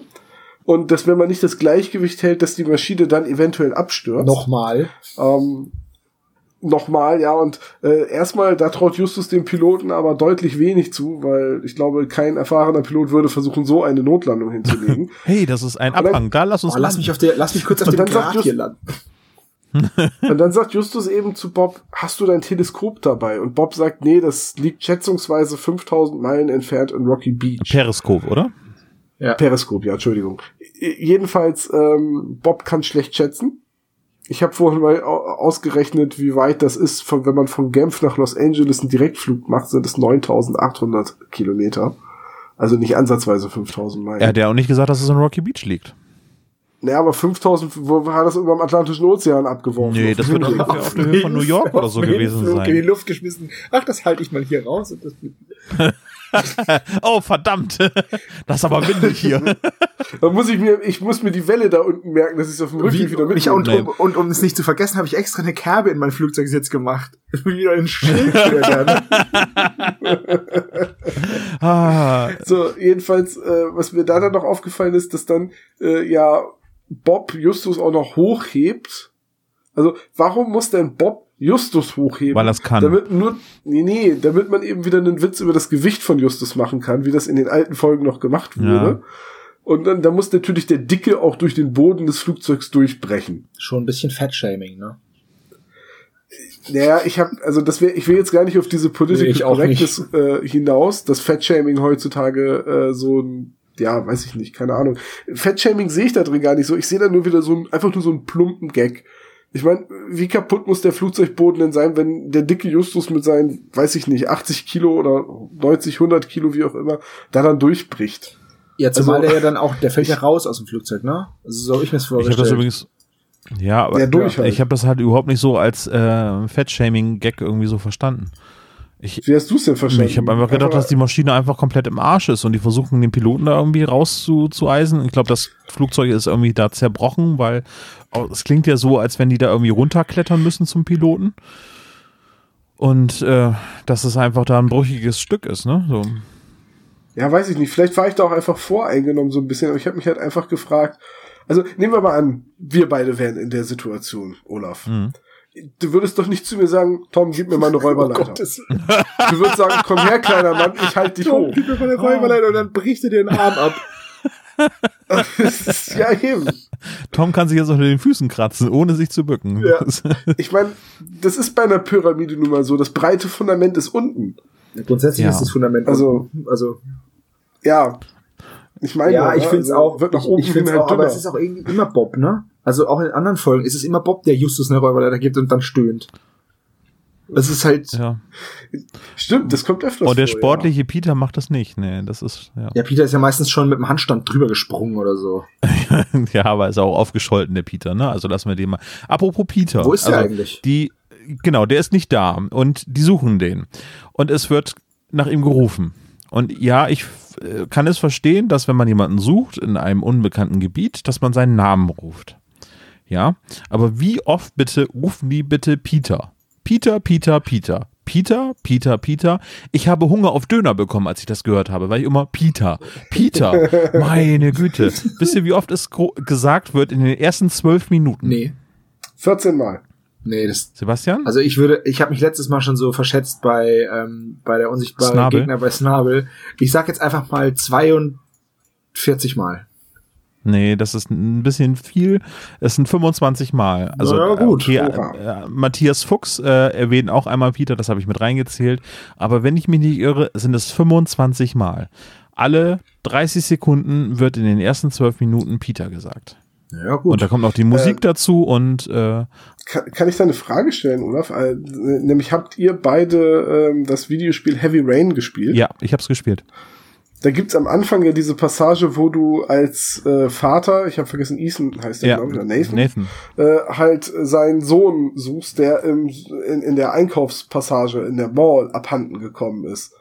Und da kannst du halt auch über Knopfdruck halt immer Nathan rufen und er ruft das immer in unterschiedlichen Tonlagen, äh, wo es wunderschöne Collagen im Internet gibt, wie jemand halt einfach in einer Dauerschleife immer diesen Namen rufen lässt. Da fühlte ich mich so ein bisschen es mal erinnert. Ja, das war, ja, ne, war so. Durch dieses Einkaufscenter, ah, und dann ah, muss man sich immer an den Leuten irgendwie durchhangeln, ne? Ja, ja, ja. Und so ähnlich ging's Justus und Bob halt auch. Die müssten sich da zwischen den ganzen äh, Bären und Waldgämsen den Weg bahnen und immer nach Peter rufen. Ja, Ethan hieß, ist übrigens richtig. Nathan ist äh, Ist Unchar. Uncharted. Nathan Drake, genau, ja, Uncharted. Ja, gehen wir mal zurück von Sean zu Shaw und dann sind wir nämlich wieder bei Peter. Und äh, Boah, Ah, Wahnsinn. geil, ne? So, habe ich auch lang dran gefeilt. Wenn ihr wüsstet, diese Szene haben wir vorbereitet. Alles egal. Ähm, also auf jeden Fall, Wir auf bereiten jeden Fall suchen sie erstmal nach Peter und wissen auch nicht äh, in der ganzen Hektik, was sie machen sollen und rennen immer wieder raus und rein und finden dann den Piloten als allererstes und denken, es ist Peter, bis sie dann näher kommen und halt sehen, ah, es ist, es ist doch nicht. Es ist doch nur der, doch nur der Pilot in Anführungszeichen. Und ähm, Und auch da wieder, das Cockpit muss so groß sein, dass man jemanden da so unterm Sitz einklemmen kann, dass man ihn nicht sofort Weil ich erkennt. mir da vorgestellt habe, vielleicht hat Also- ihn ja, wir wissen ja nicht, wie das Flugzeug zerschellt ist, aber ich, es kann ja sein, dass der Pilot zum Beispiel, weiß nicht, durch die, durch den Aufprall irgendwie gegen die Tür und dann fliegt die Tür noch aus den Angeln und dann haut es den Piloten unter die erste Sitzreihe oder so und, also es ist, wir, wir wissen ja alle nicht, wie es in einem Flugzeug ist, wenn es abstürzt, Gott sei Dank, aber ja, also sie finden den Piloten auf jeden Fall, äh, bringen Ich ihn raus, Holz, ja, ja. bringen ihn raus und ähm, kümmern sich um ihn. Und dann suchen sie weiter nach Peter und finden ihn dann auch, ne? Im Wald. Im Wald, ähm, an einem abgeknickten Ast erkennt Justus dann, da muss Peter durchgerannt sein oder ein Tier, aber vielleicht ist es auch Peter. Und dann äh, ruft Peter auch um Hilfe. Und wie er da hingekommen ist, wird gar nicht geklärt, weil er selber weiß es nicht mehr. Justus sagt, ja, ist ja eigentlich auch egal, äh, kommt später wieder oder vielleicht auch gar nicht mehr, ist wurscht. Und dann sind sie alle zu dritt, also sind sie wieder vereint und haben den Piloten bewusstlos vor sich. Das unterstreicht ja meine These, dass das Flugzeug irgendwie wohl zerbrochen sein muss. Also er wurde ja, nee, er ist ja auch, warte mal, wie war das? Er ist zu Anfang im Flugzeug, ist er aufgestanden, weil er zum Piloten Genau, und dann wollte. kracht's Und dann sagen die anderen beiden, ja, schnall dich mal lieber an. Und ich glaube, dann ist er halt einfach so durch die Luft geschleudert worden, dass er eben halt ein bisschen weiter weg gefunden wird. Ja, aber, aber dann müsste er doch auch verletzt sein. Überleg doch mal, wenn du aus, dem, aus irgendwas rausgesteuert ich- wirst, äh, spring doch einfach mal nur vom, von einem, aus einem Auto bei 10 km/h, da haut dich doch voll auf die Schnauze. Also, Ja, ich finde auch da, ähm, wie, wie, wie, das ist jetzt ein Begriff, den habe ich beim Game of Thrones gucken gelernt, die sogenannte Plot Armor, also die, so, die ja. Handlungsrüstung. Weil, weil du wichtig für die Handlung bist, äh, Ja, verletzt du dich nicht. Das kennt man auch aus diversen aber da, Paper aber da. Game of Thrones anzuführen, ist jetzt auch schon gewagt. Naja, in, in, in den neueren. Okay, bitte Folgen nichts halt. verraten. Ach so. Siebte Staffel habe ich noch nichts Nee, gesehen. nee, aber das wird halt, nee, aber es wird halt viel bemängelt, dass in den letzten Staffeln jetzt, die nicht mehr auf den Büchern basieren, äh, viele Leute nahezu äh, unverletzlich oh, sind. dass die Oh, Leute ja tatsächlich wieder mal so- zwei Folgen überleben. Toll. Wir können aber trotzdem mal spoilern. Ich meine, ich wurde äh, darauf aufmerksam Alter, gemacht, wehe, dass du ich spoilerst bei ganz neuen. Folgen von den drei Fragezeichen ja noch nicht das Ende verraten soll. Ach so, ja. Das stimmt. Ich werde beim nächsten Mal darauf achten, dass ich nicht äh, bei den neuen Hast Folgen denn dann das, sage, hast du denn tatsächlich das Ende verraten? Hast du wirklich was Gravierendes gespoilert oder hast du nur die Folge erwähnt? mh, Weil ich erinnere mich jetzt an nichts, wo du wirklich konkretes Ende verraten nee, aber ich habe das Auftreten von bestimmten Personen in äh, einer Folge erwähnt. Ja. Und das ist eigentlich ein Überraschungsmoment. Also Ist. ich würde einfach sagen, wir Das- spoilern nix, was, was unter einem Jahr alt ist. Und da können wir uns ja dann die letzten vier, fünf Folgen oder was, die spoilern wir nicht. Und ansonsten können wir Ja. uns, können wir, ich, ich denke mal, ja, da kann man dann schon drüber reden. Ja. Ich, ich wollte nur eben kurz sagen, also Darth Vader ist der Vater von Luke Skywalker. Jetzt ist es raus, ja. Ach, verdammt, ich, ich war mir immer nicht ganz sicher. Ich habe das nicht ganz gecheckt. Ja. Sag mal, Olaf, wer hat einen JR erschossen? JR? Ja. Oh, scheiße. Ich weiß es nämlich auch nicht, weil ich bin zu jung, um Dallas gesehen zu haben. Nee, habe ich auch nicht Also ich weiß, dass gesehen. Maggie Mr. Burns erschossen hat. Ja, schon wieder. Maggie hat Mr. Burns erschossen. Schon wieder. Manchmal wiederholen sich Serien, weil ihnen nichts Neues mehr einfällt. Maggie hat schon wieder Mr. Burns erschossen. Sehr gut, ey. Ja. Nein, aber ähm, gut, jedenfalls, äh, Peter wird dann eingesammelt und dann kümmern sie sich um den Piloten, beziehungsweise versuchen den Piloten wieder ähm, zu Bewusstsein zu kriegen. Ja, aber Moment, Moment, Moment, Moment. Erst einmal, ich fand die Szene von Peter, also von Jens Wawritschek total toll. Also er wirkt als Sprecher echt phänomenal, so als hilfloser, irgendwie in sich Gefahr befindende Person. Das habe ich ihn total gut abgekauft. Damsel in Distress. Das kann er aber wirklich gut. Also es ist, ich glaube, Ja. das ist halt auch, Peter ist deswegen das Weichei oder der Schisser, weil, weil Jens Wawritschek das halt einfach so super gut hinbekommt. Also wenn Ja. das jetzt, wenn würde er eine andere Rolle sprechen, dann wäre auch diese andere Rolle, glaube ich, der Angsthase. Ja, und Andreas Fröhlich ist halt Bob, weil er damals nicht so gut lesen Richtig, konnte. habe ich euch ja erzählt. Und ein, Ja, ein sehr cooler Spruch von Justus in dieser Passt ja Szene. auch voll gut zu Recherche und Archiv. Ja. äh, genau, weil er erst lesen lernen musste. Äh, ich fand sehr gut den Spruch von Justus, irgendwie, Peter, du bist unheilbar gesund. Ja, fand war- ich, fand ich auch super. Was ich aber auch interessant finde, ist, der Medizincheck, den sie durchführen, ist, wir messen den Puls. Okay, der Puls ist da, er ist gesund, es geht ihm gut. Okay, so innere Verletzungen, hm, egal. Ja, st- Naja, ne, ein stabiler, ruhiger Puls ist ja wirklich ein Zeichen, dass es jemandem gut geht. Ja, aber du kannst doch dafür, du kannst doch daraus daher- nicht schließen, er hat nix. Naja, dass er nichts hat, ist äh, klar, aber keine Aorta-Verletzung, keine inneren Organe, die irgendwie beeinträchtigt sind, die für den Kreislauf zuständig sind. Ja, und du siehst halt auch von außen siehst du halt auch, dass äh, nicht an allen Ecken und Kanten so roter Lebenssaft rauskommt, also muss es dem Mann einigermaßen gut gehen. Wein? Rotwein? Ja, das ist roter Lebenssaft. Randnotiz, wisst ihr eigentlich, was auf Irisch Wasser des Lebens Whisky. heißt? Richtig. Wisst ihr, dass Whisky in Irland äh, als einzigem Land mit KEY geschrieben wird und sonst überall mit KY? Ich hoffe, ich habe es jetzt richtig rum. Also auf jeden Fall eins von beiden. Ne? Whisky und Das Whisky. wäre jetzt, das wäre eine Frage für Ben Nevis gewesen. ja. Ben Nevis ist der höchste, die höchste Erhebung in, in Irland, oder? Und auch ein Whisky. Ja. Und ein, Und ein drei Fragezeichen Autor. da also schließt sich jetzt der. Kreis. Ja. Das ist ja der Hammer. Okay, und wie versuchen sie jetzt den Piloten aufzuwecken? Weil sie haben ja nix da. Ja, da, da, da, Mit da. Nächste unrealistische Szene. Wieso, wieso nächste? Bis jetzt war doch alles mega realistisch. Ja, klar. Ach komm, ey, diese Folge ist eine einzige Aneinanderreihung von unrealistischen Egal, Plot Armor for everyone. Gut, der Pilot wird jedenfalls mit Tabasco zurück ins Land der äh, Lebenden geholt. Ich habe das mal Und weil probiert. Justus nämlich weiß, das Flugzeug war gut ausgestattet, auch das deutet wieder auf Learjet hin, denn offenbar gab es eine Minibar. Und Justus weiß natürlich, dass man Tabasco in eine Bloody Mary macht, weil er ja mit seinen 15, 16 Jahren auch schon trinken kann äh, in den USA. Und dann wecken sie also Yerchi mit einem, ja, mit Tabascos. Ja, wie, aber wie geht denn das? Also ich habe ich hab mal Tabasco jetzt genommen. Ich habe mir das angehört, habe jetzt geschrieben, Moment, Tabasco. Also erst einmal sagt Justus hier die extra scharfe Variante und habe ich gesagt, Tabasco in scharfen Varianten gibt's noch gar nicht so lange. Das ging ja erst los, als es hier diesen super, wir essen jetzt immer schärferes Essen, Hype losging, irgendwie Currywurst mit Schärfegrad, ich weiß nicht, 5 Millionen Scoville, wo du mit dem Feuerwehrlöscher ins Bett gehen kannst hinterher. Ähm, dieser Hype ging ja erst irgendwie viel, wesentlich später los. Also habe ich mal recherchiert, was es denn so an Tabasco-Soßen gab. Bis 1993 gab es nur ganz stinknormale Tabasco-Soße. Die hat irgendwas zwischen zweieinhalbtausend und 5000 Scoville, je nachdem, wie das irgendwie gerade abgefüllt worden ist. Das ist nicht extra scharf. Na, es ist schon sehr scharf, aber es ist nicht extra scharf. Aber wenn man daran riecht, ist es nicht schlimm. Und ich vermute, dass die diese Tabasco-Soße ihm ja, es wird ja gesagt, es wird ihm unter die Nase gehalten. So. Habt ihr das mal probiert? Da passiert nichts. Ja, ich habe schon an Tabasco gerochen. Also ich, ich war allerdings Ja, noch nie K.O. und habe dann an Tabasco gerochen. Nee, aber es ist, wie riecht es denn? Scharf riecht ja nicht. Scharf, also wenn es Ja, irgendwie gut. verdunstet und heiß Ja, ist und so Riecht das weiter. nicht fast ein bisschen wie Ketchup? Also ich esse nie scharf, deswegen weiß ich es wirklich nicht besser. Nee, also es riecht schon ein bisschen, aber erstmal dafür musst du dann sehr stark inhalieren.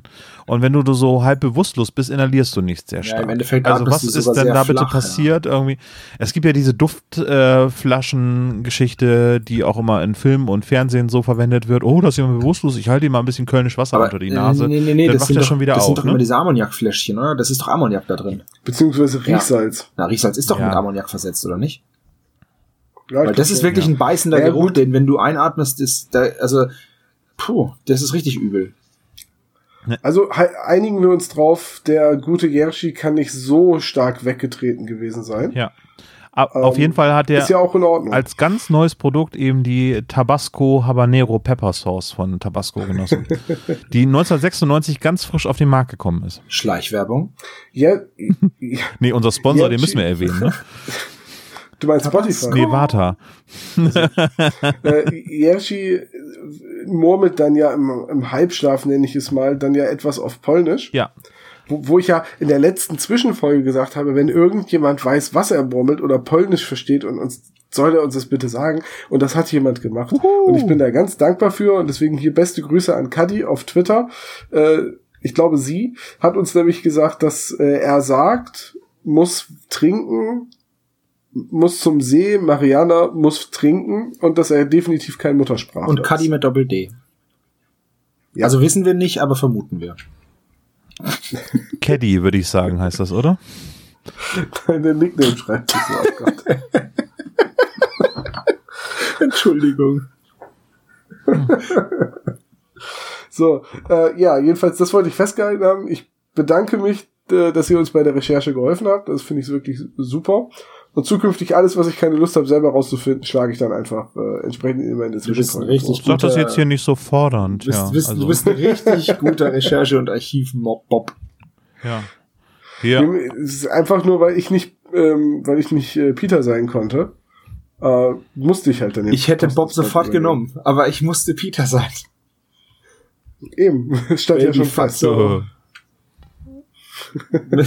Peter der Schisser Shaw und Mr. Langweilig Bob Andrews. ich habe übrigens wirklich So. mal früher Theater gespielt in der Schule. Aber Theater, nicht Ja, Fernsehen. ich habe auch Theater gespielt. Ich habe sogar im Chor gesungen. Hallo? Oh, oh. Und ich trage eine Brille wie Bob. Das ist doch die einzige Gemeinsamkeit. Ich habe eine Brille. So, jetzt hilft mir mal eben oder hilft meinem löchrigen Gedächtnis. Wieso bleibt Bob dann mit dem Piloten alleine und Justus und Peter gehen in den Wald? äh, Weil dann kommt ja gleich der Hubschrauber mit den Froschmännern und dann ist ja äh, Bob mit dem Piloten alleine, weswegen Bob dann ja auch gefesselt Naja, wird. Bob hat ja äh, beim Roten Kreuz den Erste-Hilfeschein gemacht, deswegen ist er der Ersthelfer am Umf am Unfallort. Unfallort sich jetzt ist auch super Unfall- cool. Wenn, wenn, wenn jemand umfällt, ist es der Unfallort. Hier darfst du dich nicht versprechen, ne? Irgendwie gleich kommt hier, oh, die Sprachpolizei. Lalü. Du hast doch eben gerade Feuerwehrlöscher gesagt und da habe ich dich überhaupt weil nicht was ist denn ein Feuerwehrlöscher? Löscht er die Feuerwehr?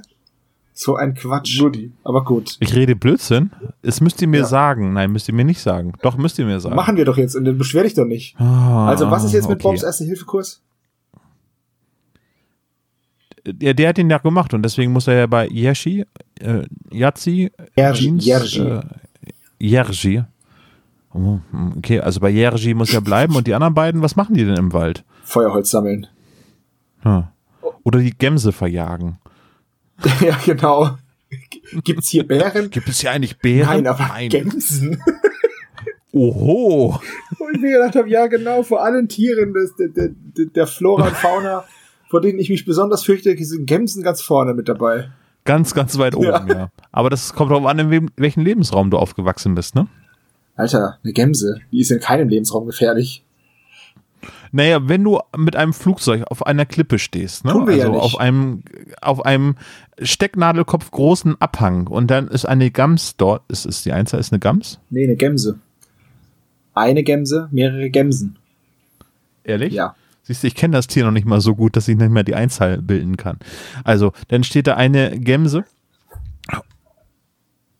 und gibt einen ganz kleinen Tick dem Flugzeug und dann stürzt das ganze Ja, aber warum Flugzeug sollte ab. sie das tun? Eine Gämse ist ja keine Katze. Weil, was es eine kann. Katze würde das tun. Aber eine Gämse doch nicht. Vielleicht sind das die Katzen unter den Ziegentieren. Ich weiß es nicht. Keine Ahnung. Tom, was sagst Ähm, du dazu? Da, ähm, ich sag dazu, kommen wir mal zurück zur Folge. Wir versuchen das doch schon die Weil ganze Zeit zu vermeiden. Eine Anmerkung, die mir noch ganz wichtig ist, und ich sehe, Olaf klaut einfach meine Anmerkung im Dossier.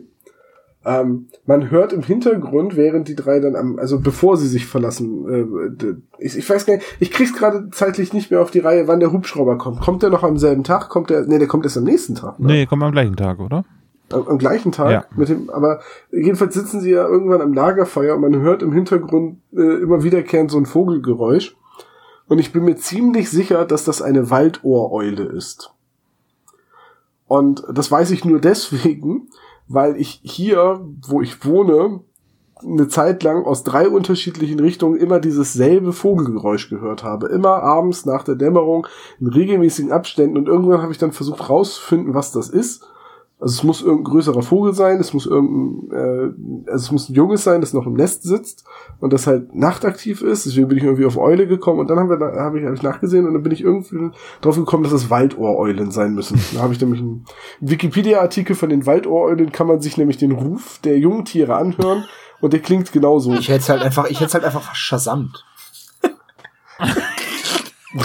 Stehst du unter Baum mit Shazam, auf dem Handy. Wie cool wäre das immer bitte so ein Tiergeräusche Shazam? Hey Siri, was höre ich da gerade? Ich glaube, Olaf, du hörst. Oh, jetzt geht mein Siri wirklich an. So. Hey Siri, wie macht eine Waldohreneule? Jetzt geht's natürlich nicht. Oh. Technik lässt mich hier im Stich. Nein, ich, äh, Tom, ich wollte mir das nicht klauen von dir. Ich wollte nur irgendwie raushören, warum du so viel Lebenszeit damit verschwendet hast, rauszuhören, wie eine Waldohreule klingelt. Ja. Naja, ich habe halt letztes Jahr im Sommer, du hast halt hier irgendwie, sitzt abends noch vorm Rechner oder so und hast halt das Fenster auf und hörst die ganze Zeit immer im Hintergrund. und halt aus drei unterschiedlichen Richtungen. Ja, weißt du, was man da macht? Und Weißt du, irgendwie was hat man mich da macht? Das Fenster zu. Nee, ich wollte dann wissen, weil so klassischen Kuckuck ist es nicht, ein Uhu ist es auch nicht, irgendwas kleineres, irgendwas dazwischen. Und dann habe ich, dann habe ich nämlich rausgefunden, äh, wie Waldohreulen aussehen. Die sind total niedlich. Und dann bin ich nämlich auch nachgucken gegangen, ob, ob ich die irgendwie sehen kann. Natürlich jetzt nicht mit der Taschenlampe, weil ich wollte die Tiere ja nicht stören. Und äh, dann hier bei einem Spielplatz äh, bei mir vor der Haustür, da habe ich dann auch so eine Eule tatsächlich von Baum zu Baum fliegen sehen. Also eins der Elterntiere. Also ich bin mir ziemlich sicher, dass das auch bei den drei Fragezeichen das Sample einer Waldohreule Also ist. sollte da draußen irgendwie ein Ornithologe sein Unwesen treiben und zufällig uns hören. War es eine Waldohreule? Ja, es gibt, wir haben Hörer, die Polnisch sprechen. Vielleicht haben wir auch äh, Ornithologen unter den Hörern, die uns sagen können, ob es eine Waldohreule war oder nicht. Ich habe dann jedenfalls recherchiert, ob es in den Schweizer Alpen überhaupt Waldohreulen gibt. das ist, das ist gerade, das ist gerade vom, vom, vom Hölzchen aufs Stöck, Stöckskin. Und, die, und ja, Waldohreulen leben auch im Gebirge, auch oberhalb der Baumgrenze noch. Also es ist durchaus realistisch, dass es in der Schweiz da noch eine Waldohreule Ist es dann nur eine. Ohreule? Weil ja kein Wald mehr da ist? Nee, es ist so Oberwaldohreule, weil die ja über der Baumgrenze ist. Oh Gott. Ah, okay, also, ähm, Ich möchte, ich möchte nur darauf hinaus, wir machen unsere Recherche hier zumindest manchmal sehr gründlich. Zumindest bei den Punkten, wo es nicht drauf ankommt, sind wir super gründlich. ja, ja, das ist, wir haben den Kern dieses Hörspiels erkannt. Es geht eigentlich darum, dass im Hintergrund versteckte Botschaften von Eulen uns gesendet werden. Kauft mehr Hörspielkassetten. Oder so, ja. Also auf jeden Fall sind sie, nachdem sie, also sie suchen ja dann auch irgendwie ähm, Vorräte und alles Mögliche zusammen, ne? Ja, also Tomatensaft, Tabasco haben sie da, Salz und Pfeffer und ein bisschen Wodka brauchen sie noch. Okay. Wann kommen, Brauchen die nicht auch noch so einen Rettich zum Reintunken? Nee, Rettich in eine. Original Bloody Mary kommt Wodka, Tomatensaft, ein bisschen Tabasco rein. Ist das nicht Lauch oder, oder irgendwie sowas? wer hat denn so einen rein. blöden Drink überhaupt erfunden? so. Das muss doch irgendwie ein besoffener Russe gewesen sein auf einem Inlandsflug oder so. Warte, das kann man Oh, es gibt nur, der hat wahrscheinlich so einen Flachmann dabei gehabt, "Oh, Dreck, es gibt nur Tomatensaft im Flugzeug und dann hat er es da reingeschüttet. Aber der Name Bloody Mary kommt doch bestimmt von hier. Äh, Vielleicht heißt es ja auch, vielleicht heißt es ja auch Billard. der Königin. Das kann ja sein. oh Gott. Ah, Billard Mary. Also, ein russischer ähm, Fluch. Ja. Sebo? vermutlich 1921 in Harrys New York Bar in Paris von Fernand Petois, Petoy, Petoy, ich weiß es nicht, und Betäubt, bestand ja. äh, aus drei Teilen Wodka, Tomatensaft. Nee, aus gleichen Teilen aus Wodka und Tomatensaft, so. Warum sollte ich sowas trinken? Und Hemingway hat den offenbar gerne Ja. getrunken. Und F. Scott Fitzgerald. Hemingway war ja auch, Aber die haben zu der Zeit auch in Paris Hemingway war gelebt. ja auch ein komischer Mann. Ich trinke das nur im Flugzeug. Ja, im Flugzeug trinkt jeder Depp Tomaten. Ja, tatsächlich, übrigens tatsächlich benannt worden, oder eine der Theorien ist tatsächlich Maria die erste Tudor als Namenspatin. Ja. Naja, egal. Jedenfalls, ähm, was da jetzt noch im Einzelnen passiert, ist egal. Das Funkgerät ist kaputt. Jerzy ist nicht wirklich bei Bewusstsein und irgendwann kommt dann ein Hubschrauber, der Froschmänner, also Kampftaucher im Wesentlichen absetzt Drei an der Zahl. die Bob niederschlagen, fesseln und Jerzy erwürgen. Und äh, Peter und Justus sind am Waldrand und müssen das Ganze mit ansehen. Richtig, weil die Froschmänner und natürlich eilen dann rüber. Natürlich, sind ja Froschmänner. So, dann hauen die Froschmänner wieder ab, also die durchsuchen wohl noch das Flugzeug und auch noch Und Jerzy. nehmen, und nehmen Finden den Kleiderbeutel mit von Jerzy. Ja, nehmen offenbar irgendwie, äh, nee, das ist glaube ich, wenn sie das zweite Mal kommen. Stimmt, ne? beim Die ersten Mal durchsuchen sie seine Uniform. Ja? Ja, ja, beim ersten Mal durchsuchen sie, nur beim zweiten Mal klauen sie dann den Kleiderbeutel, weil sie nicht gefunden haben, was sie suchen. Aber worauf ich hinaus will, ist, äh, Justus und Peter befreien dann ja Bob und sagen dann, die wollten, dass du dich befreien kannst. Der Knoten war locker und ließ sich total einfach Das aufschieben. Rutschknoten, oder irgendwie sowas. Ja, jetzt mal, mal ganz im Ernst, ne? Wenn die da hinkommen und bereit sind, Jerzy umzubringen, also die erwürgen ihn ja. Warum sollten die einen Bob am Leben lassen? Und wenn die bewaffnet sind und meinen, dass sie die einzigen in einer Entfernung von, weiß ich nicht, 100 Kilometern rundrum sind oder so, warum erschießen die den Piloten denn nicht einfach? Warum gehen die, wenn, wenn die wirklich so knallhart sind und, und, und äh, über Leichen gehen für ihre Ziele, diese Flugzeugmafia oder für wen auch immer diese bewaffneten äh, Froschmänner arbeiten, wenn die so knallhart sind, warum erschießen die die beiden nicht einfach? Ja. Du kannst die Leichen dann ja immer noch verscharren und dann sind die halt verschwunden. Warum schlagen sie denn den Jungen nur nieder, damit der dann den Piloten noch verbuddeln kann oder wie? Plot Armor. Und den erwürgen sie. Ja, das hat mich, das hat mich so aufgeregt. Das hat mich schon damals beim Hören aufgeregt. Aber war das Funkgerät denn kaputt? Ja. Ja, Peter hat's dann ja erst repariert. Ach so, stimmt. Bob sagt doch noch, äh, lose Kabel, alles hängt hier raus, hier geht gar nichts, wir können nicht Bescheid Also ich fand's- Aber womit hat Peter das repariert? Mit einer Flasche Tabasco oder? Ich würde sagen mit einer Büroklammer und einem, und einem Gummiband. Ah, das stimmt. Ja, das könnte es gewesen sein. Also äh, zu dem zu diesem äh, Auftreten der Froschmänner, ja, zumindest, also das Erschießen könnte man sagen, das machen sie nicht, dass es aussieht, als wären die Leute, als wären die Leute beim Absturz gestorben. Aber dann hätten sie sie ja wenigstens mit irgendwas totschlagen können. Naja, jedenfalls äh, finde ich jedenfalls diese ganzen, das Auftreten der Frösche zu jedem Zeitpunkt in dieser Folge unnötig, unmotiviert und nicht funktional. Weil es bringt den Plot nicht richtig voran, außer dass die drei Fragezeichen wissen, dass der Pilot irgendwas schmuggelt, aber das hätte man auch oder oder oder sucht, also so eine Art Schatzjäger ist oder sie vermuten zumindest, dass er Unfallstellen von Flugzeugen äh, abgrast. Das hätten sie auch anders rausfinden können und die Froschmänner, es, es gibt ja nicht mal eine Aufklärung. Die werden ja auch in der Handlung, die werden nicht gefangen gesetzt, äh, die tauchen nicht nochmal als Antagonisten auf. Es gibt keinen Mexican Standoff, wo Peter wieder bewaffnete Leute anspringen kann. Äh, die sind einfach nur so ein, so ein Plotwerkzeug im Sinne von jetzt kommen sie, jetzt sind sie wieder weg, jetzt kommen sie nochmal. Und am Ende haben die beiden dann Angst, dass es die äh, Froschmänner sein könnten, aber es ist in Wirklichkeit nur die Bergwacht. Also es ist so ein Element, das für mich überhaupt nicht funktioniert hat. Vielleicht gibt es ja da irgendwie eine Alternativfolge, wie beim Dreitag, dass es ja einmal eine Folge gibt, wo irgendwie Bob dann von den Froschmännern irgendwie ins Flugzeug geschleppt Erschossen wird. wird. Erschossen? Nein, nein, nein, nein. Keine Toten bei den drei Fragezeichen. Wobei ich, Außer alte Männer und Leute in Gefriertruhen. ja, ja. Oder Leute, die nur ihren Tod vortäuschen. Ja, also ich finde, äh, also äh, die, die Froschmänner sind, sind sie ein roter Hering in dieser Handlung? Hm, weiß ich auch ja, nicht. weiß ich nicht. Irgendwie schon. Ja, eigentlich sind sie, diese ganze Flugzeugmafia, um die es ja äh, vordergründig geht, in Wirklichkeit geht es ja wieder um den versunkenen Schatz, äh, diese ganze Flugzeugmafia ist meiner Meinung nach ein roter Hering. Ja, weil es sonst irgendwie. Jerzy und Mariana fürchten sie zwar, aber Konsequenzen für die Handlung haben die eigentlich nicht. Wahrscheinlich wäre das ohne diese Froschmänner arschlangweilig und es würde kein gutes Coverbild geben. Wieso auf dem Coverbild ist doch ein Taucher drauf? Das, das ist doch kein Froschmann. Also das ist doch keiner von diesen bewaffneten Schlägern in den, in den Taucherausrüstung, sondern ich habe immer gedacht, das ist einer von den drei Fragezeichen oder Jerzy, der da zum Schatz im Bergsee taucht. Ja, könnte sein. Ja.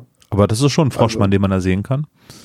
Ja, ich weiß es nicht. Naja, ich wollte es auch nur mal angemerkt haben, dass ich halt irgendwie die Existenz dieser Froschmänner fragwürdig finde. Also ich kann, was ich übrigens bei diesen ganzen Anfangsszenen überhaupt nicht verstanden habe, ist die Motivation von den drei Fragezeichen. Die sind abgestürzt. Irgendwie der Zustand äh, des Piloten ist ungewiss. Also klar, irgendwie er stirbt wohl nicht gerade, aber er ist ohnmächtig. Sie stellen fest, dass das äh, Funkgerät kaputt ist. Peter ist in der Lage, dieses Mikrofon grundsätzlich zu reparieren.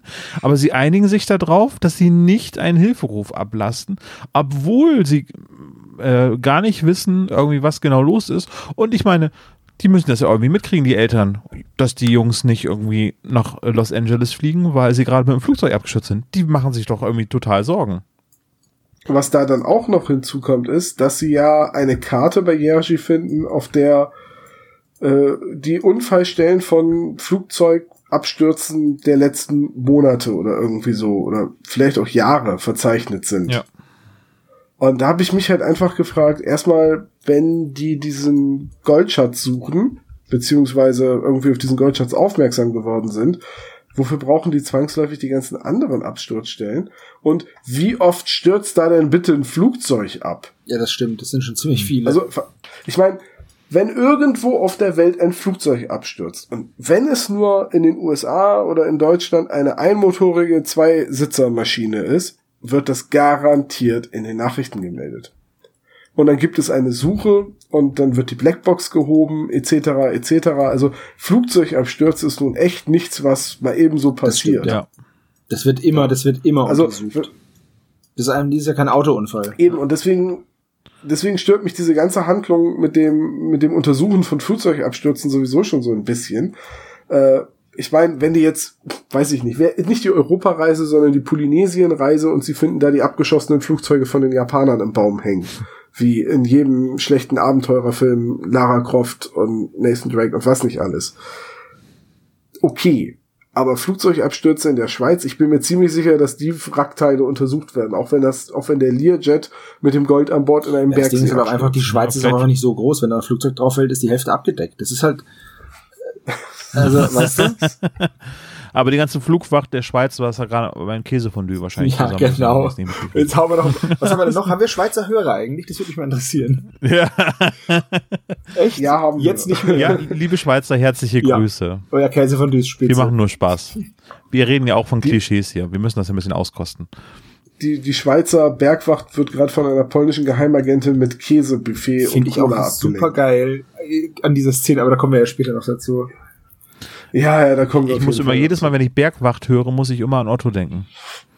Wisst ihr was? Der Berg ruft. Ja, es heißt der Berg ruft, aber die Bergwacht. Oh Gott. ist das schlecht. Das ist ein Witz, für den ich vor zwei Folgen noch in einem Loch sagen. ja. Ist das nicht so ein Phipps Asmussen-Ding? Tja. Nein, Otto. Ja, ja, Otto aber Walkes. könnte sein, auf Das könnte Fall. ein Phipps Asmussen-Ding sein. Ja, vor eurer Zeit, aber ähnliches Zeit wie Phipps Asmussen damals. Naja, auf jeden Fall. Äh, ja, also das ganze äh, Trara mit dem Flugzeugabsturz und so weiter, aber dann ändert sich die Handlung ja relativ schnell, weil dann wacht Jerzy auf und äh, er stammelt einmal seine polnischen ähm, Zeilen. Hatten wir schon. Ja, ja, ich weiß. Ähm, ich will nur noch einmal zurückkommen äh, und das zusammenfassen, dass wir wieder reinsteigen können. Dann geht es nämlich darum, dass Yeshi ein Signal auf, seinem, äh, auf seiner Uhr bekommt. Ja. Auf seiner Uhr? Auf seiner Uhr. Hat man das bei dir nicht? Also meine äh, Uhr kann Bremen? das, ja. Ja, er hat so eine, er hat so eine Uhr mit so einem Empfänger. Und darauf, War das nicht in den 90ern noch, war das nicht noch diese Beeper? Wie sie in den Arztserien immer noch im Gürtel Ja, getragen werden? Skull oder so, wie sie hießen, ja. Ja, die war doch noch viel größer. Das, war, das in eine Uhr zu verbauen, das ja, ist es ja ist ja, fast schon er ist ja auch ein Geheimagent. Ja, ist, ich meine, sie, Äh, seine, seine, Nee, er seine nicht, Freundin, sie, genau, sie aber eine- kann ihm ja so eine Uhr mal zu Weihnachten geschenkt haben oder so. ja, hier, diese Uhr kostet 2 Millionen Euro. Deswegen, Das möchte ich übrigens auch noch diskutieren, ob Mariana wirklich beim polnischen Geheimdienst ist oder Ist- nicht. wieso muss sie denn beim Polin Polnischen ist. sein? Na, Es wurde ja gesagt, dass sie Polin ist, eine alte Jugendfreundin, und ich glaube, er sagt auch ziemlich deutlich, dass sie Also beim polnischen Geheimdienst ist. Ja, Sie ist auf jeden Fall nicht beim Schweizer Geheimdienst. vielleicht Interpol. Oh Gott. Ganz, ga, Oh, Interpol, weil sie Pole ist. Ha. okay, ja, der, der hat, einen- der hat einen Moment gedauert, Interpol, ja. Nein, aber was ich meine ist, ähm, wenn die, die Frau sagt ja irgendwann, wir hatten gehofft, wenn wir den Goldschatz heben, können wir uns dann eine Existenz aufbauen und echte Schweizer werden. Wenn die eine Geheimagentin ist oder für den Geheimdienst arbeitet, verdient die nicht genug Geld? Oder kann nicht der Geheimdienst dafür sorgen, dass sie die Schweizer Staatsbürgerschaft kriegt? Also ganz, ganz komisch. Aber da müssen wir dann zukommen, äh, wenn, wenn die gleich, wenn Jerzy ihnen reinen Wein eingeschüttet äh, hat, äh, sich entscheiden, zu Mariana zu fahren. Reinen Wein? Naja, der ist trüb, der Wein, der, den er da erzählt. Also das ist höchstens Federweißer, ne? Also. Ja, ich wollte das nur nicht vorwegnehmen, dass ja, das stimmt. Das ist wirklich. Also, sie gehen dann im Endeffekt nach viel hin und her äh, und nochmal Froschmännern und diesmal in einem Wäschesack, äh, gehen sie dann äh, zu Mariana in so eine Berghütte und dort werden sie auch ganz fröhlich empfangen und äh, allerdings hat Mariana vorher auf ihrem Telefon, äh, nicht auf dem Telefon, auf der Uhr, diesen Code 999 geschickt. Und der bedeutet ja wohl allerhöchste Gefahr in diesem, zwischen diesen beiden Leuten da halt, ne? Also zwischen. Nein, das ist Englisch und steht für Nein, nein, Dann nein. das geht Deutsch nicht. und äh, man muss dabei auf den Tisch hauen. ich weiß. Das wollte ich nie deswegen machen habe ich es auch nur gesagt und nicht getan. ähm, ja, also auf jeden Fall dieses 999 und dann gehen sie eben zu dieser Berghütte hin und dann ähm, finden sie da halt eben Mariana vor, die sich aber noch vorher versteckt hat. Und sie sehen ein U-Boot in einem Bergsee. Ja. Richtig. Schweizer Wer Gebirgsmarine. kennt sie nicht? Oft kopiert und nie erreicht. ähm, auf jeden Fall wundern sie sich natürlich, gehen aber dann rein. Dann gibt's die Vorstellungsrunde. Ja, hi, wir sind Geheimagenten. Und ihr so, ja, wir sind abgestürzt. Ähm, ah, alle so, So, yeah, yay. lass mal feiern. und äh, Ja, wir machen jetzt erstmal einen und Tee dann drin. ähm, kippt Jerzy natürlich direkt nochmal um. Ne? Er wird nochmal Ja. ohnmächtig, weil er sich aufgeputscht hat. Mit irgendwas. Und da schreit, äh, da schreit sie hier total rum. Na, Wie ja, konntest du, nur Idiot. Aufputschmittel Aber nehmen? das fand, diesen Schrei fand ich sehr realistisch. Also den fand ich, Ach, ich weiß nicht. Ich fand die Sprecherin Fand an der es- Stelle fand es sehr so, ich fand dieses- hysterisch an vielen Stellen. Ja, die hat die extreme aber Stimmungsschwankungen. vielleicht Frau. weil es eine Frau ist. Nee, also ähm, dieses, dieses du Idiot, ich finde, da hat man diese Sorge um ihren, weil es ist ja ihr Freund, die sind ja ein Paar. Und ich finde, hat man diese Sorge schon rausgehört. Und sie hat auch kurz, Sind sie das? Weil er sagt ja eine Jugendfreundin. Er sagt nicht meine Frau, meine Freundin, sondern er sagt eine Jugendfreundin. Ich glaube nicht, dass sie Also ich beide glaub, das es ist seine Freundin. Die- Also ich glaube, sie würde gerne, aber er sieht sie einfach nicht. Oh mein Gott, hast du gerade Xavier Naidoo zitiert? Ja, aber damals, als er noch kein Reichsbürger war. Oh, bitte. Xavier reichst du. Also Tom, Tom, du hast dir jetzt gerade alle äh, Sachen verspielt, wo du jemals dich auslassen darfst über TKKG oder Jan Tenner oder irgendwas Vergleichbares aus meiner aber ich aus darf mich nach Zeit. wie vor über Reichsbürger auslassen. Ja, natürlich. Also, Dann ist für mich Xavier du und durch. Erstmal ist er so ein Schmachtbade, das gefällt mir schon mal gar nicht. Und dann, naja, jetzt ist er auch noch ein Reichsbürger. Naja, ist ja egal. Ja, offenbar darf ich ihn ja nicht mal ironisch zitieren. Ja, mein Gott. Ja, okay, also er fällt um und ähm, außerdem in dieser Hütte geht dann Bob mit Mariana mit, so ein bisschen flirty flirty in der Küche, weil die drei Jungs finden Mariana nämlich alle total heiß. Also sie sind gerade abgestürzt, geheimagentenmäßig unterwegs, Ja. sehen diese Frau und sagen, oh, die, oh, guck mal hier, die ist aber heiß. Also fand ich auch, fand ich auch super cool, weil normalerweise, wenn sie Zeit haben, immer so, ja, ja, ist ja egal, ob wie gut die aussieht, mir geht's jetzt um das oder ja, ist ja wurscht, es geht um den Fall. Und hier, wo sie in einer totalen Notlage sind, oh, die ist aber heiß. Aber Yeshi ist noch bei Bewusstsein, als die, die äh, das Essen vorbereiten. Genau, es, es gibt, gibt ja Käsebrote. Käsebrote. Und äh, dann äh, und dann ähm, sagt Justus zu Peter, was, äh, ich bin gespannt, was sie Was auftischen sie auftischt, genau. werden. Und dann sagt die, äh, Yeshi dann ja genau, wovon redet ihr? Äh, ja, äh, wir reden über, äh, ob es Camembert oder eher Emmentaler sein werden. Sein Ja, wird. richtig. Ja, das ist die ersten Käsesorten, die mir auch einfallen. Wisst ihr eigentlich, mit welchem Käse man am besten Beeren anlocken kann? Mit Camembert. Ja, Weil, come on, Bär, versteht Richtig. ihr? Ja. Äh, Übrigens, den kannte ich nicht, ich bin da jetzt nur selber drauf gekommen.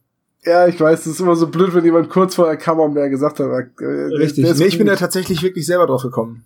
Sehr gut. Ähm, und auch auf dieses Ah, Come on Bear bin ich auch, also weißt du, ich bin ja wortspielaffin, habt ihr vielleicht schon mal gemerkt. Egal. Also auf jeden Fall, ich habe mich gefragt, ähm, ob die drei Sprecher der drei Fragezeichen, ob die vielleicht, weil sie so, weil sie sie so äh, loben und oh, eine tolle Stimme und so, ob die vielleicht auch privat was mit dem, mit der Sprecherin zu tun haben. Ich habe jetzt gar nicht geguckt. Ähm, weil ich mir gedacht habe, na, Das vielleicht hab ich ist auch schon Freundin gedacht, von denen ja. und die wollten einfach mal so richtig schön wollten ja einfach mal so richtig schön einen Bauch pinseln oder einfach nett sein und äh, deswegen haben sie es vielleicht gemacht. Also fand ich jetzt, also kann, konnte ich mir vorstellen. Ich weiß es aber nicht, ich habe es nicht verifiziert. Weil sie halt auch sagen, oder eine tolle Stimme hat sie, das haben sie doch noch nie gesagt. Nee. Vielleicht ist das so der Moment, wo man versucht, ähm, den Zuhörer zum Zustimmen zu bewegen, weil das Aussehen kann der Zuhörer ja nicht äh, qualifiziert beurteilen. Ja gut, also dann hätte man sie aber auch einfach beschreiben können im Text. Also was in der Ansage. So ein bisschen. Ja, aber alle sind auf jeden Fall berauscht von ihr. So, und äh, dann gibt es ja das Käsebrot, dann gehen sie raus, weil sie sehen, dass das U-Boot verschwunden ist und dann schreit Marianne, äh, Mariana von innen drinne, dass dann Yershi erst umgekippt ist. So, jetzt haben wir das wieder, glaube ich, auf die Reihe gebracht. Äh, dann rennen sie rein und ähm, ja, Aufputschmittel wurden erwähnt, das hatte Tom ja eben auch schon auf der Liste. Totales Drama. Und dann sind sie aber trotzdem alle gereizt. Also anstatt sich Sorgen zu machen um Yershi, irgendwie fangen die an, sich irgendwie gegenseitig da auf den Pott zu setzen. Jetzt reicht's mir aber, sagt Peter oder Bob oder Justus. Ich glaube, jeder Peter oder Bob oder Justus, einer von, bis zu beiden, dieser einer von dreien wird's gewesen sein, hast du recht.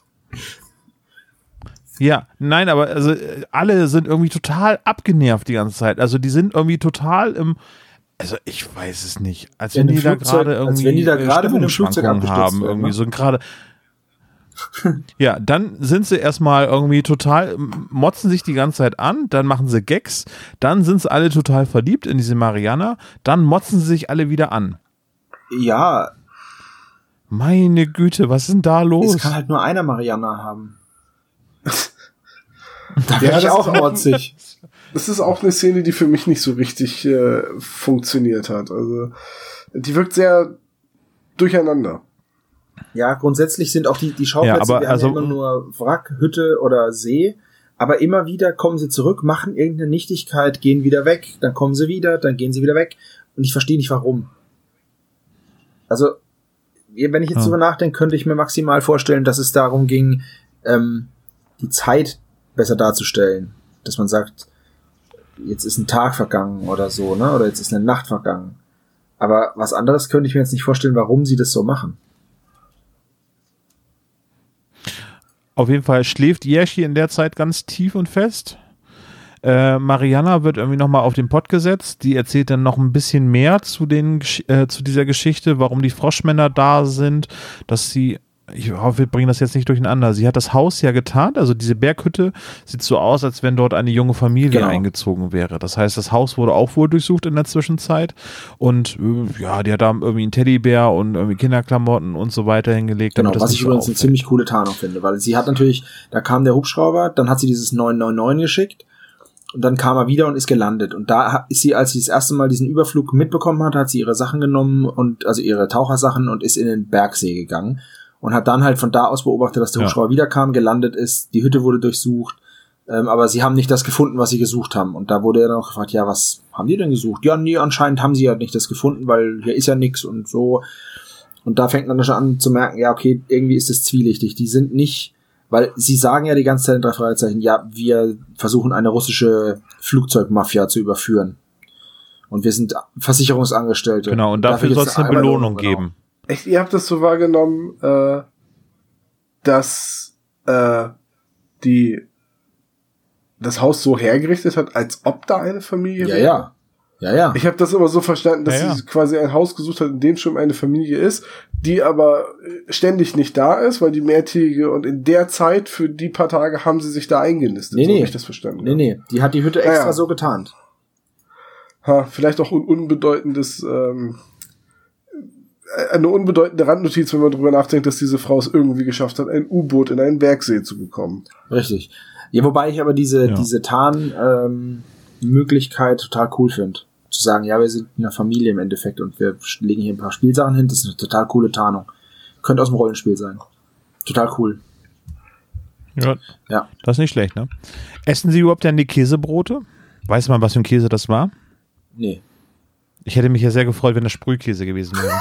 Sprühkäse. Ich habe mal Sprühkäse gekauft, der war so schlimm. Ey, Ich war ja mal in der Schweiz oh. und habe äh, mit meinem Schweizer Gastgeber vorm Käseregal gestanden und den Gouda gesucht. Das fand er überhaupt nicht lustig. Sind die da so? Oh. Nein, aber er meinte halt so, du bist in der Schweiz, dem Mutterland des guten Käses und du suchst Gouda. Vielleicht gibt's ja auch Schweizer Gouda. Nein. Also Gouda, ja, darf es über, aber wenn es, äh, eigentlich Ja. ist es holländischer Gouda. Also Ja, ja, Holland schon Gouda klar. ist sogar, der darf nur aus dieser Region kommen. Ja, Mensch. Gut, dass wir das geklärt haben. So wie Parmesan. Der darf auch nur aus Holland kommen, oder was? Ja, der darf auch nur aus Holland kommen, ganz genau. Nee, der darf nur von den Füßen abgekratzt werden. Der gute, oh, der gute Holland Parmesan. So, die essen, also nicht die Käsebrote, die, ich glaube, die finden gar keine Erwähnung mehr. Also offensichtlich haben Was, sie was bist du denn? Was hast du denn mit dem Käsebrot? Was ist denn los? Ich möchte ein Käsebrot essen. Warum reitest denn du die ganze Zeit auf diesen bescheuerten Käsebroten rum? Ja, weil das irgendwie, da sind die zu zweit, haben diese Brote geschmiert mit sehr viel Liebe und so weiter und dann kommen die wieder raus und dann flaumen die sich gegenseitig an und irgendwie Bob ist halt total eingeschüchtert geschüchtert und total beleidigt, weil keiner seine Brote essen möchte. Das habe ich nicht so wahrgenommen. Ich weiß nicht, was mit dir los ist. Egal. Was, was ich allerdings wahrgenommen habe, ist, dass sie zum Beispiel dann sagen, ja, lass uns mal, lass uns mal duschen gehen oder baden gehen im, in dem Bergsee. Baden. Baden im Bergsee, weil sie ja schon, und da sagt Justus, weil mein Luxuskörper irgendwie eine Wäsche ge- vertragen kann. Und das ist so ein Punkt, wo ich mir gedacht habe, ah, okay, ihr seid also auch schon länger als einen Tag abgestürzt. Ja. Da wird's einem nochmal so vor Augen geführt. Und dann gehen sie sich halt, äh, gehen sie halt baden, nackig. Und Ja, nackig, genau. In- die Große Sensation für prüde Amerikaner ist es gar kein Problem, dass sie sich alle ausziehen, weil äh, ja gesagt wird, äh, hier, dieser Berg, sie hat schon bestimmt mehrere Die Pflege nackte von Justus gesehen. Luxuskörper geht vor. vor allem so geil, sein Luxuskörper braucht eine Wäsche und dann sagt Peter, ja, wo du gerade Wäsche erwähnst, bei einem Körper wie eine Waschmaschine. ich, wo ich denke, ey Peter, was ist denn mit Echt, dir hat Peter das gesagt? Ja, ja. Oder Bob. Lass es Peter oder Oh Bob mein Gott, sein, aber wie konnte sagen, ich das einem überhören? Körper wie eine Waschmaschine. Ja. Oh, Das hab ich auch nicht hören. Hört sich noch mal an. Hast du eine andere, Nee, ich hab, die Uncut-Version? genau, ich habe die. Uncut-Beleidigungsversion. Ja. So, und dann kommen jetzt Winnetou und Old Shatterhand. Genau. Ähm, wegen dem Schatz im Silbersee? Ja. Ja. ja, genau. Ja, äh, was man halt dazu sagen muss, ist, Justus hat ja, bevor man sich auf den Weg zu der Hütte gemacht hat, äh, noch einmal das Flugzeug aufgesucht und offenbar das Funkgerät benutzt, wie man dann erfährt. Äh, weil auf einmal kommt ein Hubschrauber, alle fürchten es, nee, man taucht runter, äh, nachdem man dann irgendwie gemerkt hat, da ist das Flugzeug, dann taucht sie auf einmal wieder auf. Ja, Moment, das ist jetzt, jetzt, jetzt, jetzt gehst du aber sehr ja, ach komm, alles, was voran. bei der Hütte die ganze Folge ist ab da, ab dem Zeitpunkt, wo sie die Unfallstelle verlassen, ist die ganze Folge total überstürzt, unzusammenhängend und einfach nur banal. Ja, also, Gebe ich Tom recht, aber sie sehen, gehen halt ins Wasser, um einen Schatz zu bergen, weil die zufällig auch noch mitgekriegt haben, dass dort irgendwie ein Goldschatz Genau, drin das haben sie dann halt zusammen ermittelt aus den Papiersachen, äh, aus den Papierschnipseln, aus Yergis Hose und dem, was da rumliegt in dem Haus und so an, an und auch an Infos, wo sie sich verplappern, die beiden. Und dann ist es halt so, dass Yergi dann halt, nachdem er umgekippt ist, fällt jetzt der Tauchausflug ins Wasser und dann sagen Justus und Peter, ja, nee, pass auf, wir tauchen mit dem U-Boot. Zeig mal kurz, wie das geht. Ja, muss ich hier drücken und dann hier und, und dann fährt fahren die beiden in einem U-Boot. So, selbst wenn mir jemand sagen würde, wie ein U-Boot funktioniert, ich würde mir nicht zutrauen, nach einer Einweisung von zehn Minuten ein U-Boot zu Aber steuern. Peter wollte schon immer mal ein U-Boot in einem Bergsee steuern. Natürlich. Und dann tauchen sie ab, weil das ist ja auch einer meiner Träume, ne? Ist klar. Ich möchte auch irgendwann mal ein Käsebrot essen auf einer Berghütte, in der, weißt du, mit einem Aber vorher U-Boot. mit dem Flugzeug Genau. abstürzen irgendwie so. Das war schon immer mein Traum gewesen. Nee, und dann äh, Ja. ist es auch so klasse, dann sind sie in dem U-Boot und Peter checkt dieses U-Boot nicht nur, er weiß nicht nur, wie man das fährt, sondern er checkt diese ganze Technik voll aus. Ähm, er sagt dann auch, weil sie dann da runtertauchen und dann ähm, kommt ihm das irgendwie komisch vor, ja, lass mich mal hier kurz gucken. Ich muss mal unter die Abdeckung vom Armaturenbrett gucken. Ich, ich weiß nicht, wie viele U-Boote der schon gefahren ist, aber und dann macht er diese Abdeckung hoch und zwar im, in einem Augenblick. Zack ist sie hoch. Und dann, ah, hier, das ist eine so und so Kamera 2000, T2, T1000, fand ich sehr lustig, weil T1000, ne? Dum, dum, dum, dum. genau, Dum, dum, dum. ganz dann ähm, ist da halt auch noch diese diese Kamera, mit der man durch Metall sehen kann, in dem U-Boot verbaut und dann wird Peter klar, im Endeffekt löst Peter das Ganze ja auf, ne? Ähm, dass das, dass da Gold drin sein muss und dann kann man da durchgucken und dann so und so. Und dann taucht ähm, Mariana wieder auf und Peter und äh, Justus bleiben noch ein bisschen länger und dann kommt Mariana zurück und macht mit den mit den Fingern diese wieso verschränkt sie ihre Arme vor der Brust mit den mit den Händen formt sie drei Neunen so und sie formt Hast du das mal probiert, ich weiß es wie nicht. das geht? Wie, macht man mit zwei Händen und zehn Fingern drei Neunen?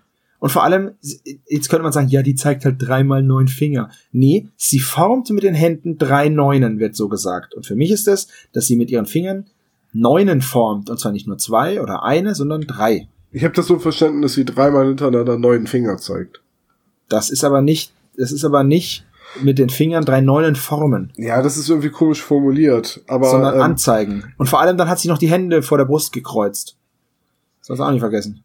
Äh, ja, dieses Hände vor der Brust äh, kreuzen ist doch bestimmt ein, ein, Tauchersymbol. Also Taucher haben ja eine Ja, ist ein Symbolsprache Taucher. Tauchersymbol für Abbrechen.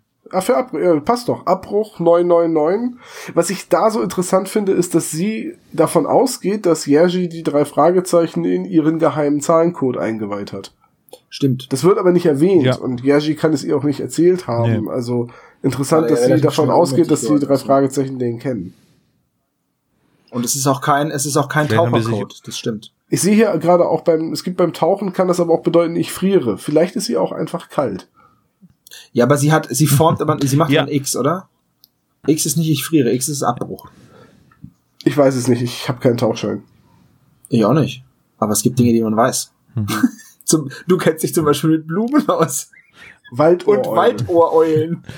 Ich kenne mich überhaupt nicht mit Blumen aus. Hast du nicht letztens noch erzählt, dass du, dass du irgendwie, Ja Gott, ich hab's halt mal nachgeschlagen im Zuge meiner Hamlet-Lektüre, ja.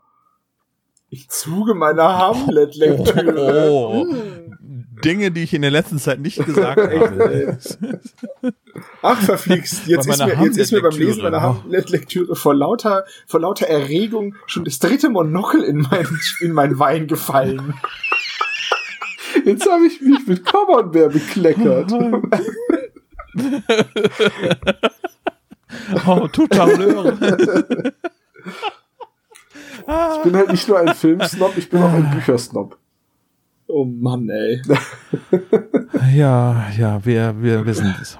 Ja gut, also Bob.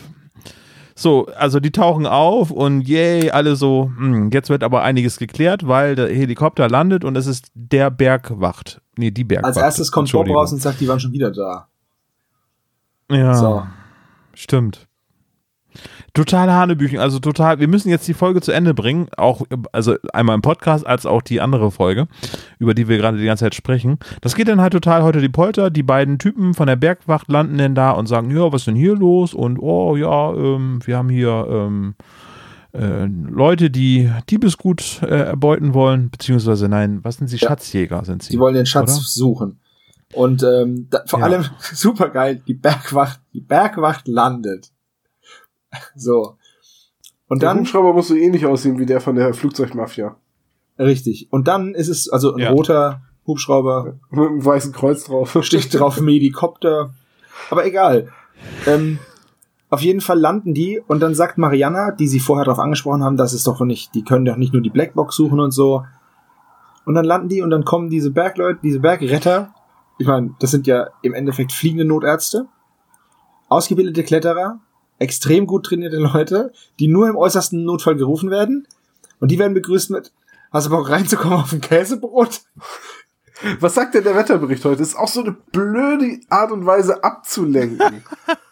Ja, und ähm, wollt ihr nicht reinkommen? Ich habe eine ne deftige Käseplatte drin vorbereitet. Was versucht die mit diesem, was denkt die, was die für ein, dieser scheiß Käse? Unglaublich. Niemand will den Käse. Ich will Ja, deinen äh, scheiß ja. Käse nicht. Ah, Ja. Auf jeden Fall. So, aber wie ist denn die Auflösung genau? Kannst du es Die zusammenfassen? Krieg Auflösung das ist hin. folgendes. Es ist ein Flugzeug abgestürzt. In diesem Flugzeug waren Goldreserven der ersten Schweizer Sparkasse. Dieses Flugzeug äh, mit diesen Goldvorräten ist abgestürzt und die Schweizer Sparkasse, weil das ja alles in Nummernkonten ist und so und auf irgendwelchen, in irgendwelchen Schließfächern, musste erstmal nachvollziehen, von wem welches Gold wie viel da drin ist. Und äh, auch ein bisschen Hanebüchen, glaube ich, weil äh, wenn das jemand verlädt, dann weiß er das doch. Und ähm, dann, deswegen wurde da nicht drüber berichtet. Und die beiden, Mariana und Jerzy, sind tatsächlich Ermittler, die versucht haben, diese Mafia hochgehen zu lassen. Die übrigens abgestürzte Flugzeuge, die dann dahin fliegen, die Teile auseinanderbauen, wieder herrichten und verkaufen. Ja, genau. Gut, dass du das erwähnst. Das ich Das ist ungefähr so, das ist ungefähr so, wie wenn Quatsch. du, genau, wie wenn du sagst, ich bin Wasserbombenmechaniker, ich nehme kaputte Wasserbomben und nähe die wieder zusammen und verkaufe sie dann als neu. So kannst du dir das vorstellen. So, okay, also, russische Flugzeuge, Ja. aber gut, die Russen halt. Und während ihrer Recherche stoßen sie dann eben auf dieses Flugzeug und mit, weil sie ja dieses U-Boot dabei haben, ähm, um mit dem U-Boot dann tauchen zu gehen, finden sie dann halt in dem U-Boot Gold und das melden sie aber nicht, weil es hat sich noch niemand gemeldet, keiner hat gesagt, dass das Gold vermisst wird. Die Auftraggeber von ihnen, was auch immer explizit erwähnt wird, nochmal die Auftraggeber, ähm, haben auch nichts von dem Gold gesagt. Also haben sie gedacht, na gut, okay, wir behalten's. So, das ist die Zusammenfassung. Ähm, wer jetzt genau diese Froschmänner sind, wird nicht geklärt. Es wird halt die ganze Zeit vermutet, okay, das wird wohl diese Flugzeugmafia sein.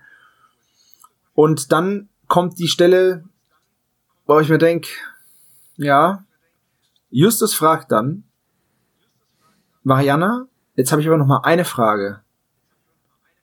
Wie kommt dieses U-Boot in den Bergsee? Das hat er die Folge über schon zwei, dreimal gefragt. Und dann sagt Mariana, kannst du ein Geheimnis für dich behalten? Und dann sagt Justus, ja. Und dann sagt Mariana, ich auch.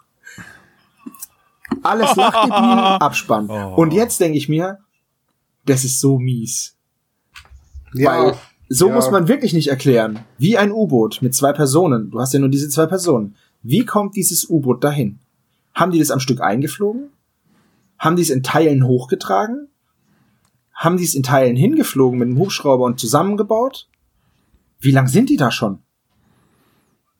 Das ist wie bei Command Conquer so ein Airdrop ja, gewesen. genau. Und voll in den Bergsee. Gut, gut, dass sie getroffen haben. Gut, dass sie nicht die Bude erwischt haben oder die Käseplatte. So, ja, ich habe aber die auch mitten auf den äh. Kam um Boot. oh. Go äh, Oh oh, Gott. oh, Nee, was, was ich gedacht habe, ist, ähm, warum lässt Yeshi denn ein Flugzeug kaputt gehen? Weil er das ja offensichtlich absichtlich hat. Ja, die Erklärung so, ist, dass sie, die äh, Erklärung als, ist dann äh, natürlich noch, dass sie halt mit dem Geld von dem, von dem, was sie durch das Gold bekommen, dass sie dadurch dann Schweizer werden können und deswegen Jerzy das Flugzeug absichtlich hat abschmieren lassen. Aber die hätten das Flugzeug, wo er mit geflogen ist, das wird ja auch noch nicht ganz ja, das hätten sie doch sein. einfach auch landen können und er hätte trotzdem seinen Tod vortäuschen können, ne? Vor allem, warum Ja, täusche ich denn genau. meinen Tod vor, wenn ich noch drei Leute dabei habe? Was? Wenn er nämlich so landet, dass er nicht stirbt, muss er davon ausgehen, dass die hinten drin auch nicht sterben. Die müssen ja blinde Passagiere gewesen sein, weil er einen Erkundungsflug hier eigentlich gemacht hat. Und dann hat er gedacht, oh, na ja. Und dann waren sie halt doch Also ist- in dieser Maschine. Es, Oder er hat das vergessen. Es Yeshi hat ist das vergessen, schon dass recht da drin krude, waren. muss ich sagen. Die ganzen, die ganzen Erklärungen Hm. und dann macht man sich nicht die Mühe, wenigstens dem geneigten Hörer noch zu sagen, wie das U-Boot dahin gekommen ist. Und sei es noch so an den Haaren herbeigezogen, nein, man nimmt jetzt diesen Weg zu sagen, ich sag's nicht. Und das fand ich dann schon ein bisschen, ach Mist, ey, wenigstens es ist ja okay, wenn Justus das nicht weiß, wenn sie es Justus nicht sagt. Aber es wäre schön gewesen, wenn ich als Hörer weiß, wie es funktioniert hat. Also, ich weiß Ja. nicht, ob ich das, ob das jetzt nur ich so sehe, dass ich das halt der Vollständigkeit halber gerne wissen möchte. Oder ob das euch auch so geht. Nee, mir geht's exakt genauso. Ich finde halt, wenn man nicht erklären kann, wie das U-Boot da hingekommen ist, dann musst du halt das U-Boot weglassen. Also, ähm, Zumal das U-Boot auch vollkommen sinnlos ist. Weil Peter kann tauchen. Peter erkennt ja auch sofort die Lüge, als, als Mariana sagt, ja, wir sind ungeübte Taucher, wir haben halt fünf Stunden Anfängerkurs. jeder von den drei Fragezeichen kann tauchen. Ich meine, was haben sie denn im Riff der Haie gemacht? Richtig, genau. Aber Peter ist natürlich, ist natürlich auch ausgebildeter Taucher, ne? Also, Und die Sportskanone. Auf der Geisterinsel. die Überall. Geisterinsel auch, ja. Also die- das Tauchen ist ja mit, ge- gerade auch durch die Küstennähe von Rocky Beach und Los Angeles und, und so, äh, das ist ja eine ganz wichtige äh, Funktion bei den drei Fragezeichen, dass die tauchen können. Und äh, ich sag mal, nein, Ja. der, der Bergsee scheint ja nicht so tief zu sein, dass du auf ein U-Boot angewiesen bist. Das U-Boot scheint ja auch nicht in der Lage zu sein, ähm, Dinge zu bergen oder hat keinen ausfahrbaren Ge- Werkzeugarm, mit dem man irgendwie die Flugzeugtür aufbiegen kann oder so, sondern es ist ja wirklich nur ein Erkundungs-U-Boot. ich stelle mir das Und- halt vor wie dieses kleine gelbe Ding mit diesem, mit der Kugel vorne als Fenster, ne? Richtig, und, und, und, und so, es wird ja auch, äh, es wird ja auch als runde Kugel oder als kugelförmiges Objekt beschrieben von Matthias Fuchs, als es das erste Mal auftaucht. Dieses U-Boot ist wie die Froschmänner einfach so ein Handlungselement, was man, glaube ich, gerne drin haben wollte, um ein bisschen was, ja, um ein bisschen Spannung aufzubauen oder etwas Unerklärliches. So ein bisschen Und- so ein fancy Gegenstand halt. Ne? Ja, und im Prinzip hast du es nicht gebraucht. Dieses ganze U-Boot ist nutzlos, weil sie könnten genauso gut auch einfach mit drei Tauchausrüstungen runtergehen. Das einzige Problem, was sie dann hätten, Justus und Peter könnten nicht miteinander darüber diskutieren, was Mariana ihnen gerade sagen will, weil sie halt nicht miteinander reden können. Ja, dann hätten sie aber auch ganz ehrlich einfach ein Helmsprechgerät nehmen können. Ja, dann du? hätte Mariana ja mit ihnen funken können. Dann hätte sie ja nicht die drei Neuen zeigen können. Was man aber hätte machen können, ist, dass Justus quasi laut denkt.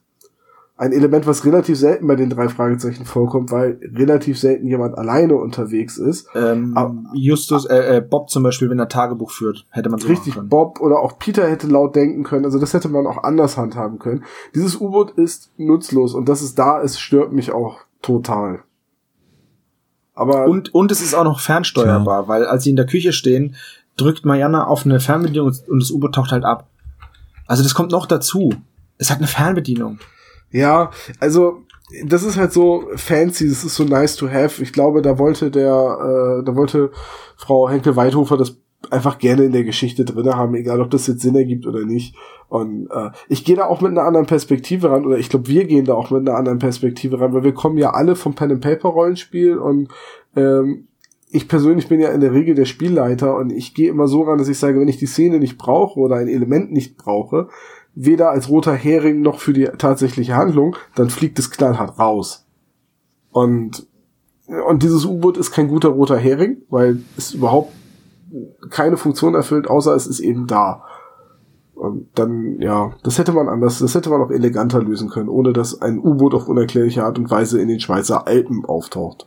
Was echt weit weg ist vom Meer. Vielleicht, also ich würde auch vermuten, dass es irgendwie ganz äh, drastische Kürzungen gab. Äh, Ja, das glaube ich auch. Vielleicht gibt es in der Buchfassung eher äh, mehr Sinn in diesem ganzen Handel Ja, aber, und aber trotzdem, die An- wie Anerkettung viele von den Tonnen Ereignissen. so ein. U-Boot? ich glaube nicht, dass es unbedingt so schwer ist. Also wenn das wirklich nur so, so eine, so eine Zwei-Mann-Schüssel ist, irgendwie so eine kleine gelbe, wie wir die auch aus den James Ich Bond-Filmen ich glaube schon, irgendwie dass das kennen, immer noch dann einiges mag das gar nicht so schwer sein. Vielleicht gibt's ja unter unseren Hörern U-Boot-Besitzer, die uns da weiterhelfen. Genau. Ja, genau. Oder vielleicht hat dem, besitzt jemand einen Bergsee und möchte immer schon mal ein U-Boot Was haben. ich auch eine schöne, was, was heißt schöne, eine seltsame Formulierung fand, war, als sie abtauchen, sagt Justus, ähm, Justus war es, glaube ich, ähm, oh, also Peter sagt, oh, guck mal hier, wie schön und so, und dann sagt Justus, oh, hier ist ja richtig cool, aber bei uns wäre es noch viel cooler. wenn sie bei uns, wenn wir bei uns tauchen würden, wäre es noch viel besser. Ich habe gerade mal was nachgesehen. Ich habe einen, äh, einen Forschungsmarineroboter gefunden, der etwa drei Meter lang ist, unbemannt wohlgemerkt, und äh, mit Kameras und so weiter ausgestattet. Der wiegt 2,8 Tonnen. Ich Siehst du? möchte mal behaupten, dass ein U-Boot, das Platz für zwei bis drei Taucher hat, mehr wiegen muss. Und noch länger als drei Meter wäre. Also, wenn, wenn sogar so ein Gerät schon 2,8 Tonnen wiegt, Hat es, hat es Arme? Hm. nee, Okay. Ja, ich finde ich finde das halt schwierig. Mich stört dieses U-Boot. Ich glaube auch, wie Olaf schon gesagt hat, dass da einiges zusammengekürzt wurde, äh, um es eben auf, auf, auf so eine Hörspiellänge äh, Länge zu bringen. Ich habe das Buch leider nicht. Ich würde es vielleicht noch mal äh, nachlesen wollen. Ähm, was sich da alles geändert hat, weil auch die Recherche im Internet auf den einschlägigen Seiten, also dem drei Fragezeichen Wiki und rockybeach.com, leider bei dieser Folge keine Unterschiede zum Buch genannt hat.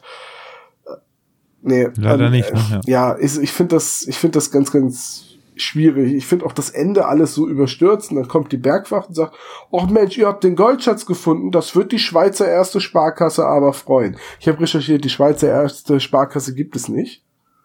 Ähm, und auch die Bergwacht, ich weiß so, wenn da ein Flugzeug verschwindet mit einer riesigen Goldladung an Bord, da sucht man doch sofort nach.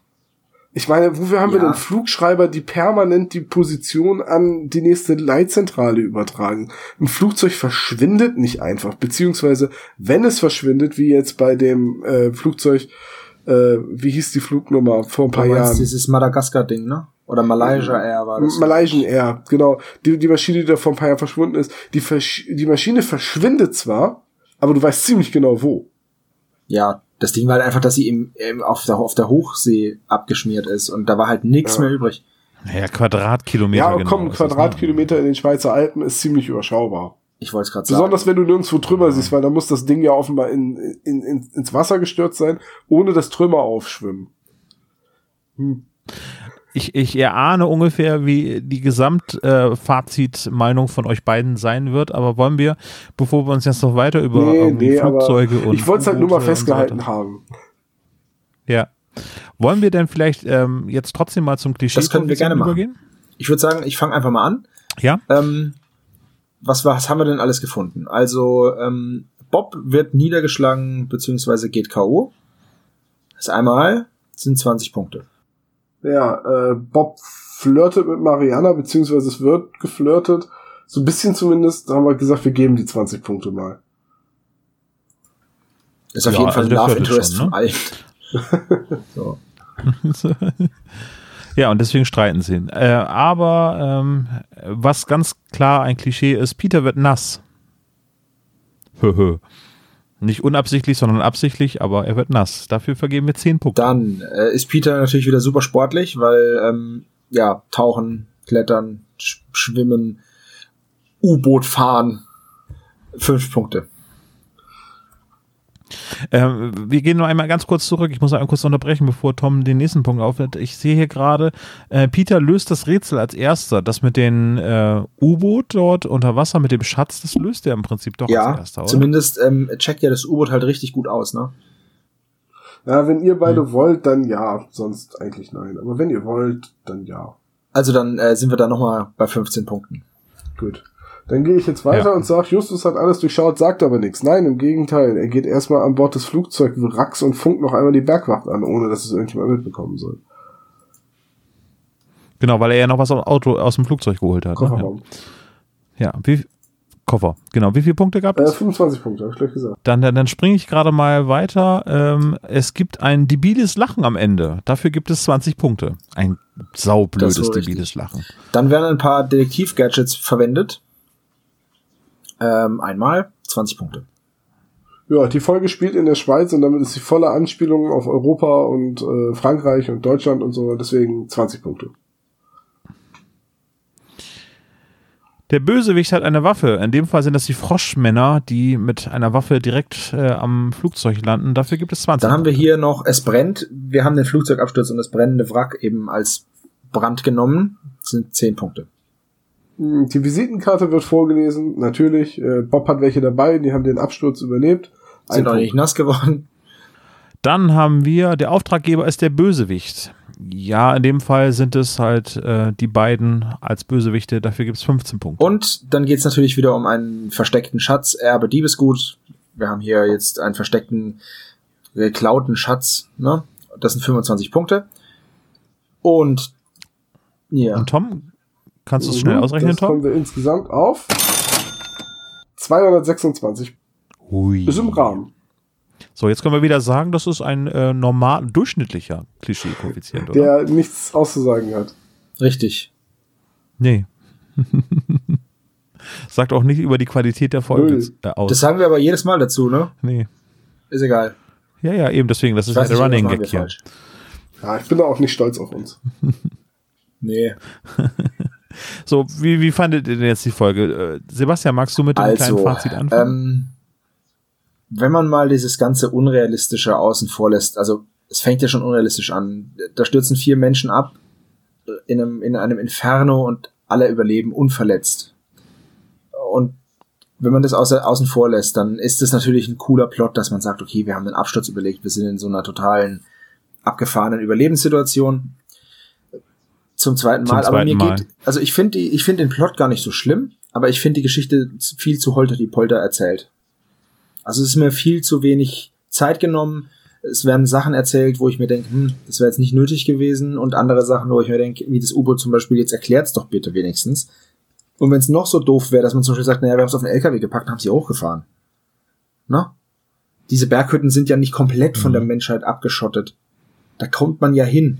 Da kann man halt mhm. sagen, ja, also hier, wenn du durch den Wald gehst, da unten führt eine Straße entlang, so, ein, so eine alte Serpentinenstraße und dann haben wir es halt hier hochgezerrt durch den Wald oder was auch immer, ja.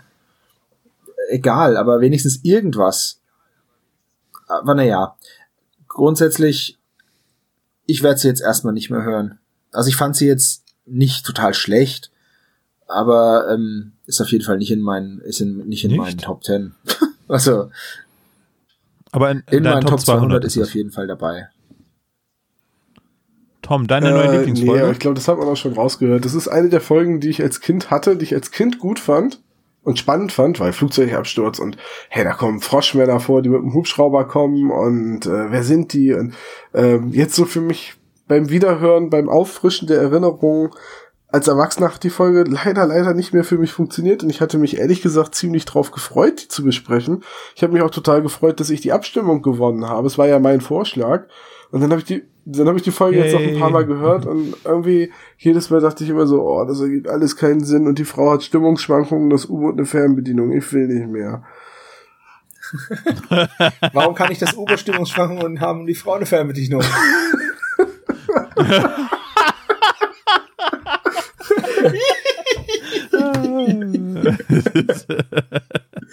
ah, großartig. Ja, hätte mir besser gefallen, definitiv. Nein, wirklich so ein U-Boot mit so einer KI wie Marvin aus Per Anhalter durch die Galaxis. Großartig. Ja. Auftauchen, hm. abtauchen. Ich, Immer das Gleiche. Ich kann mich da leider nur anschließen.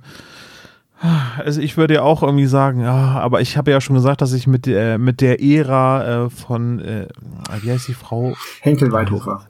Genau, Frau Henkel Weidhofer, dass ich mit der Zeit nicht so viel anfangen kann, weil ich die auch erst später gehört habe. Ich bin ja dann kurz danach eingestiegen äh, habe dann die neuen Folgen ganz gut gefunden und dann habe ich gesagt, okay, jetzt muss ich natürlich die ersten Folgen nochmal alle nachholen.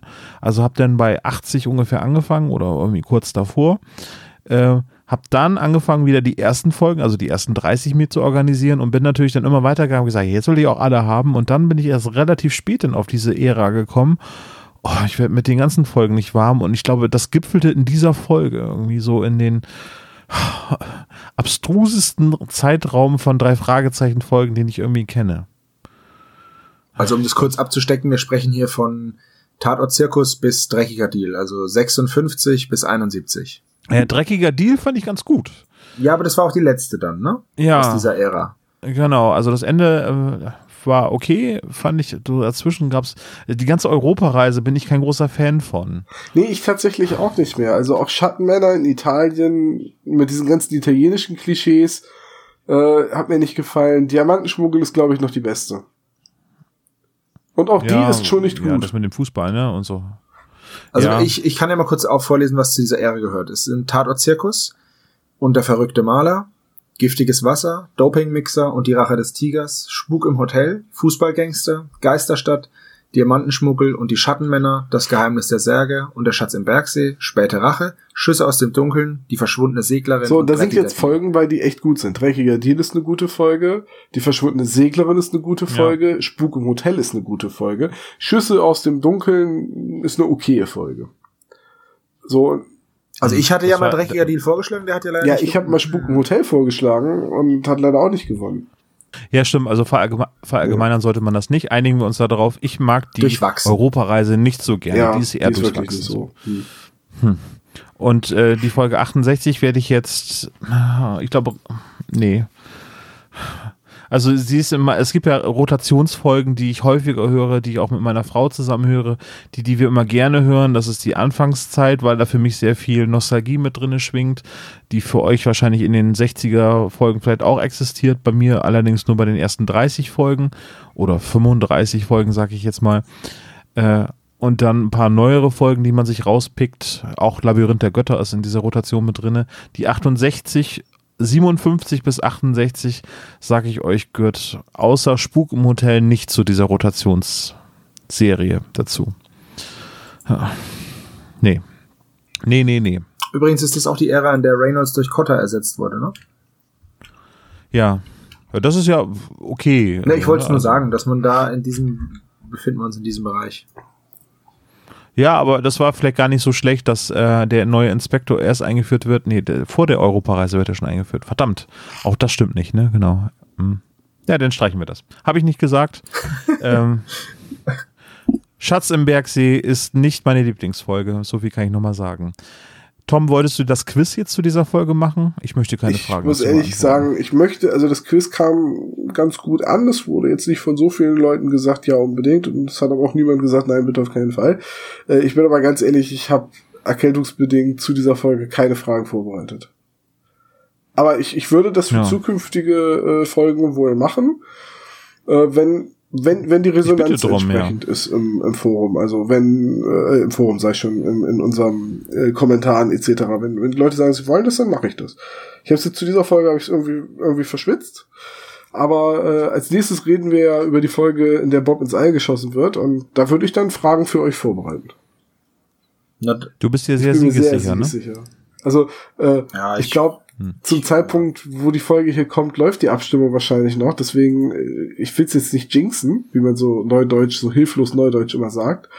Ähm, aber ich sage jetzt Mhm. einfach mal, da wir gerade mit 73 Prozent vorne liegen bei die Folge, die mit, äh, wo Bob ins All geschossen wird, glaube ich jetzt mal, sieht gut aus. ja, okay. Hier der Todesflug für eine bessere Ja, Folge. aber das ist nicht so gut wie. Folge 92. Richtig, und Folge 92 und Todesflug sind ja auf einem, auf einem Level. Und, also die haben ja zehn Votes jeweils beim, zum Zeitpunkt der Aufnahme. Hm. Ich habe natürlich für meine Folge abgestimmt, ist klar, für Folge 92. Aber gut, wir besprechen, halt mal eine wieder, Aktion. wir besprechen halt wieder eine von Toms Folgen. Super. Und dann sagt er am Ende wieder, ja, ich habe mich so drauf gefreut, aber ich war gar nicht so gut. Nein, nein. Hier bei dieser Folge sage ich von vornherein, ich freue mich da nicht drauf und die ist auch echt nicht so gut. Ich freue mich da sehr drauf, weil sie nicht gut ist. Also eigentlich wäre die Folge die drei Fragezeichen und die sauteure Geige irgendwie heute viel besser Die gewesen. sauteure Geige. Na mal ganz ehrlich, aber ähm, Todesflug ist echt so eine Folge, wo man sich fragt, was haben die sich dabei gedacht? Ja, das werden wir dann zu, zu gegebener Zeit werden wir das herausarbeiten. Hier an dieser Stelle. Geld. Geld. Genau. Ich würde sagen, damit sind wir durch für heute. Ich denke oder? auch, ja. Ja, habt ihr noch was auf den Weg mitzugeben? Wer macht den Schlussgag? Ich würde sagen, Phipps Ich, Asmussen. ich gehe jetzt ins Bett. Ich, Oh ja, ich ja, Tom, nee, Tom, ich, ich einen mach raus. keine Gags mehr, ich gehe jetzt einfach ins Bett. Ihr habt mich genug demotiviert, ihr, habt, ihr fandet das nicht mal spannend, dass ich mir die Mühe gemacht habe, was über Waldohreulen für euch rauszufinden. Doch, ich fand es Ich fand das sehr spannend. sehr spannend, bis du angefangen hast, darüber zu reden. Dann, jetzt habe ich schon wieder eine Bildungslücke. Wie heißt denn der Kauz, den die drei Fragezeichen als Geheimgeräusch nachmachen?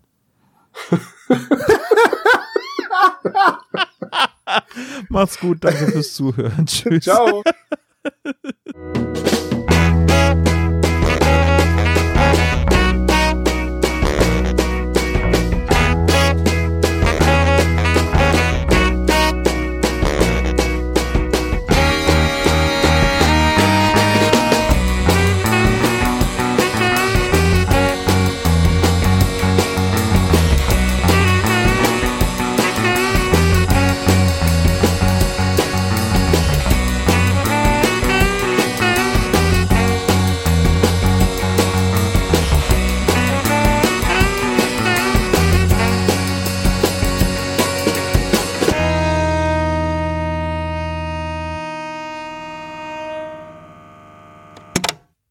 Dieser Podcast ist ein reines Hobbyprojekt von drei Fans und steht in keiner Verbindung zu Europa oder Kosmos. Jegliche Namensrechte bleiben gewahrt. Wir bedanken uns bei der Band Tech Fu, dass wir ihren Song nicht kleinlich als unser Intro verwenden dürfen. Ihr findet Tech Fu unter www.techfu.de oder bei Soundcloud. Außerdem danken wir unserer Station Voice Heinz Kreienbaum. Ihr findet den spezial gelagerten Sonderpodcast unter spezialgelagert.de oder ihr folgt uns auf Facebook, Instagram oder Twitter, jeweils unter spezialgelagert.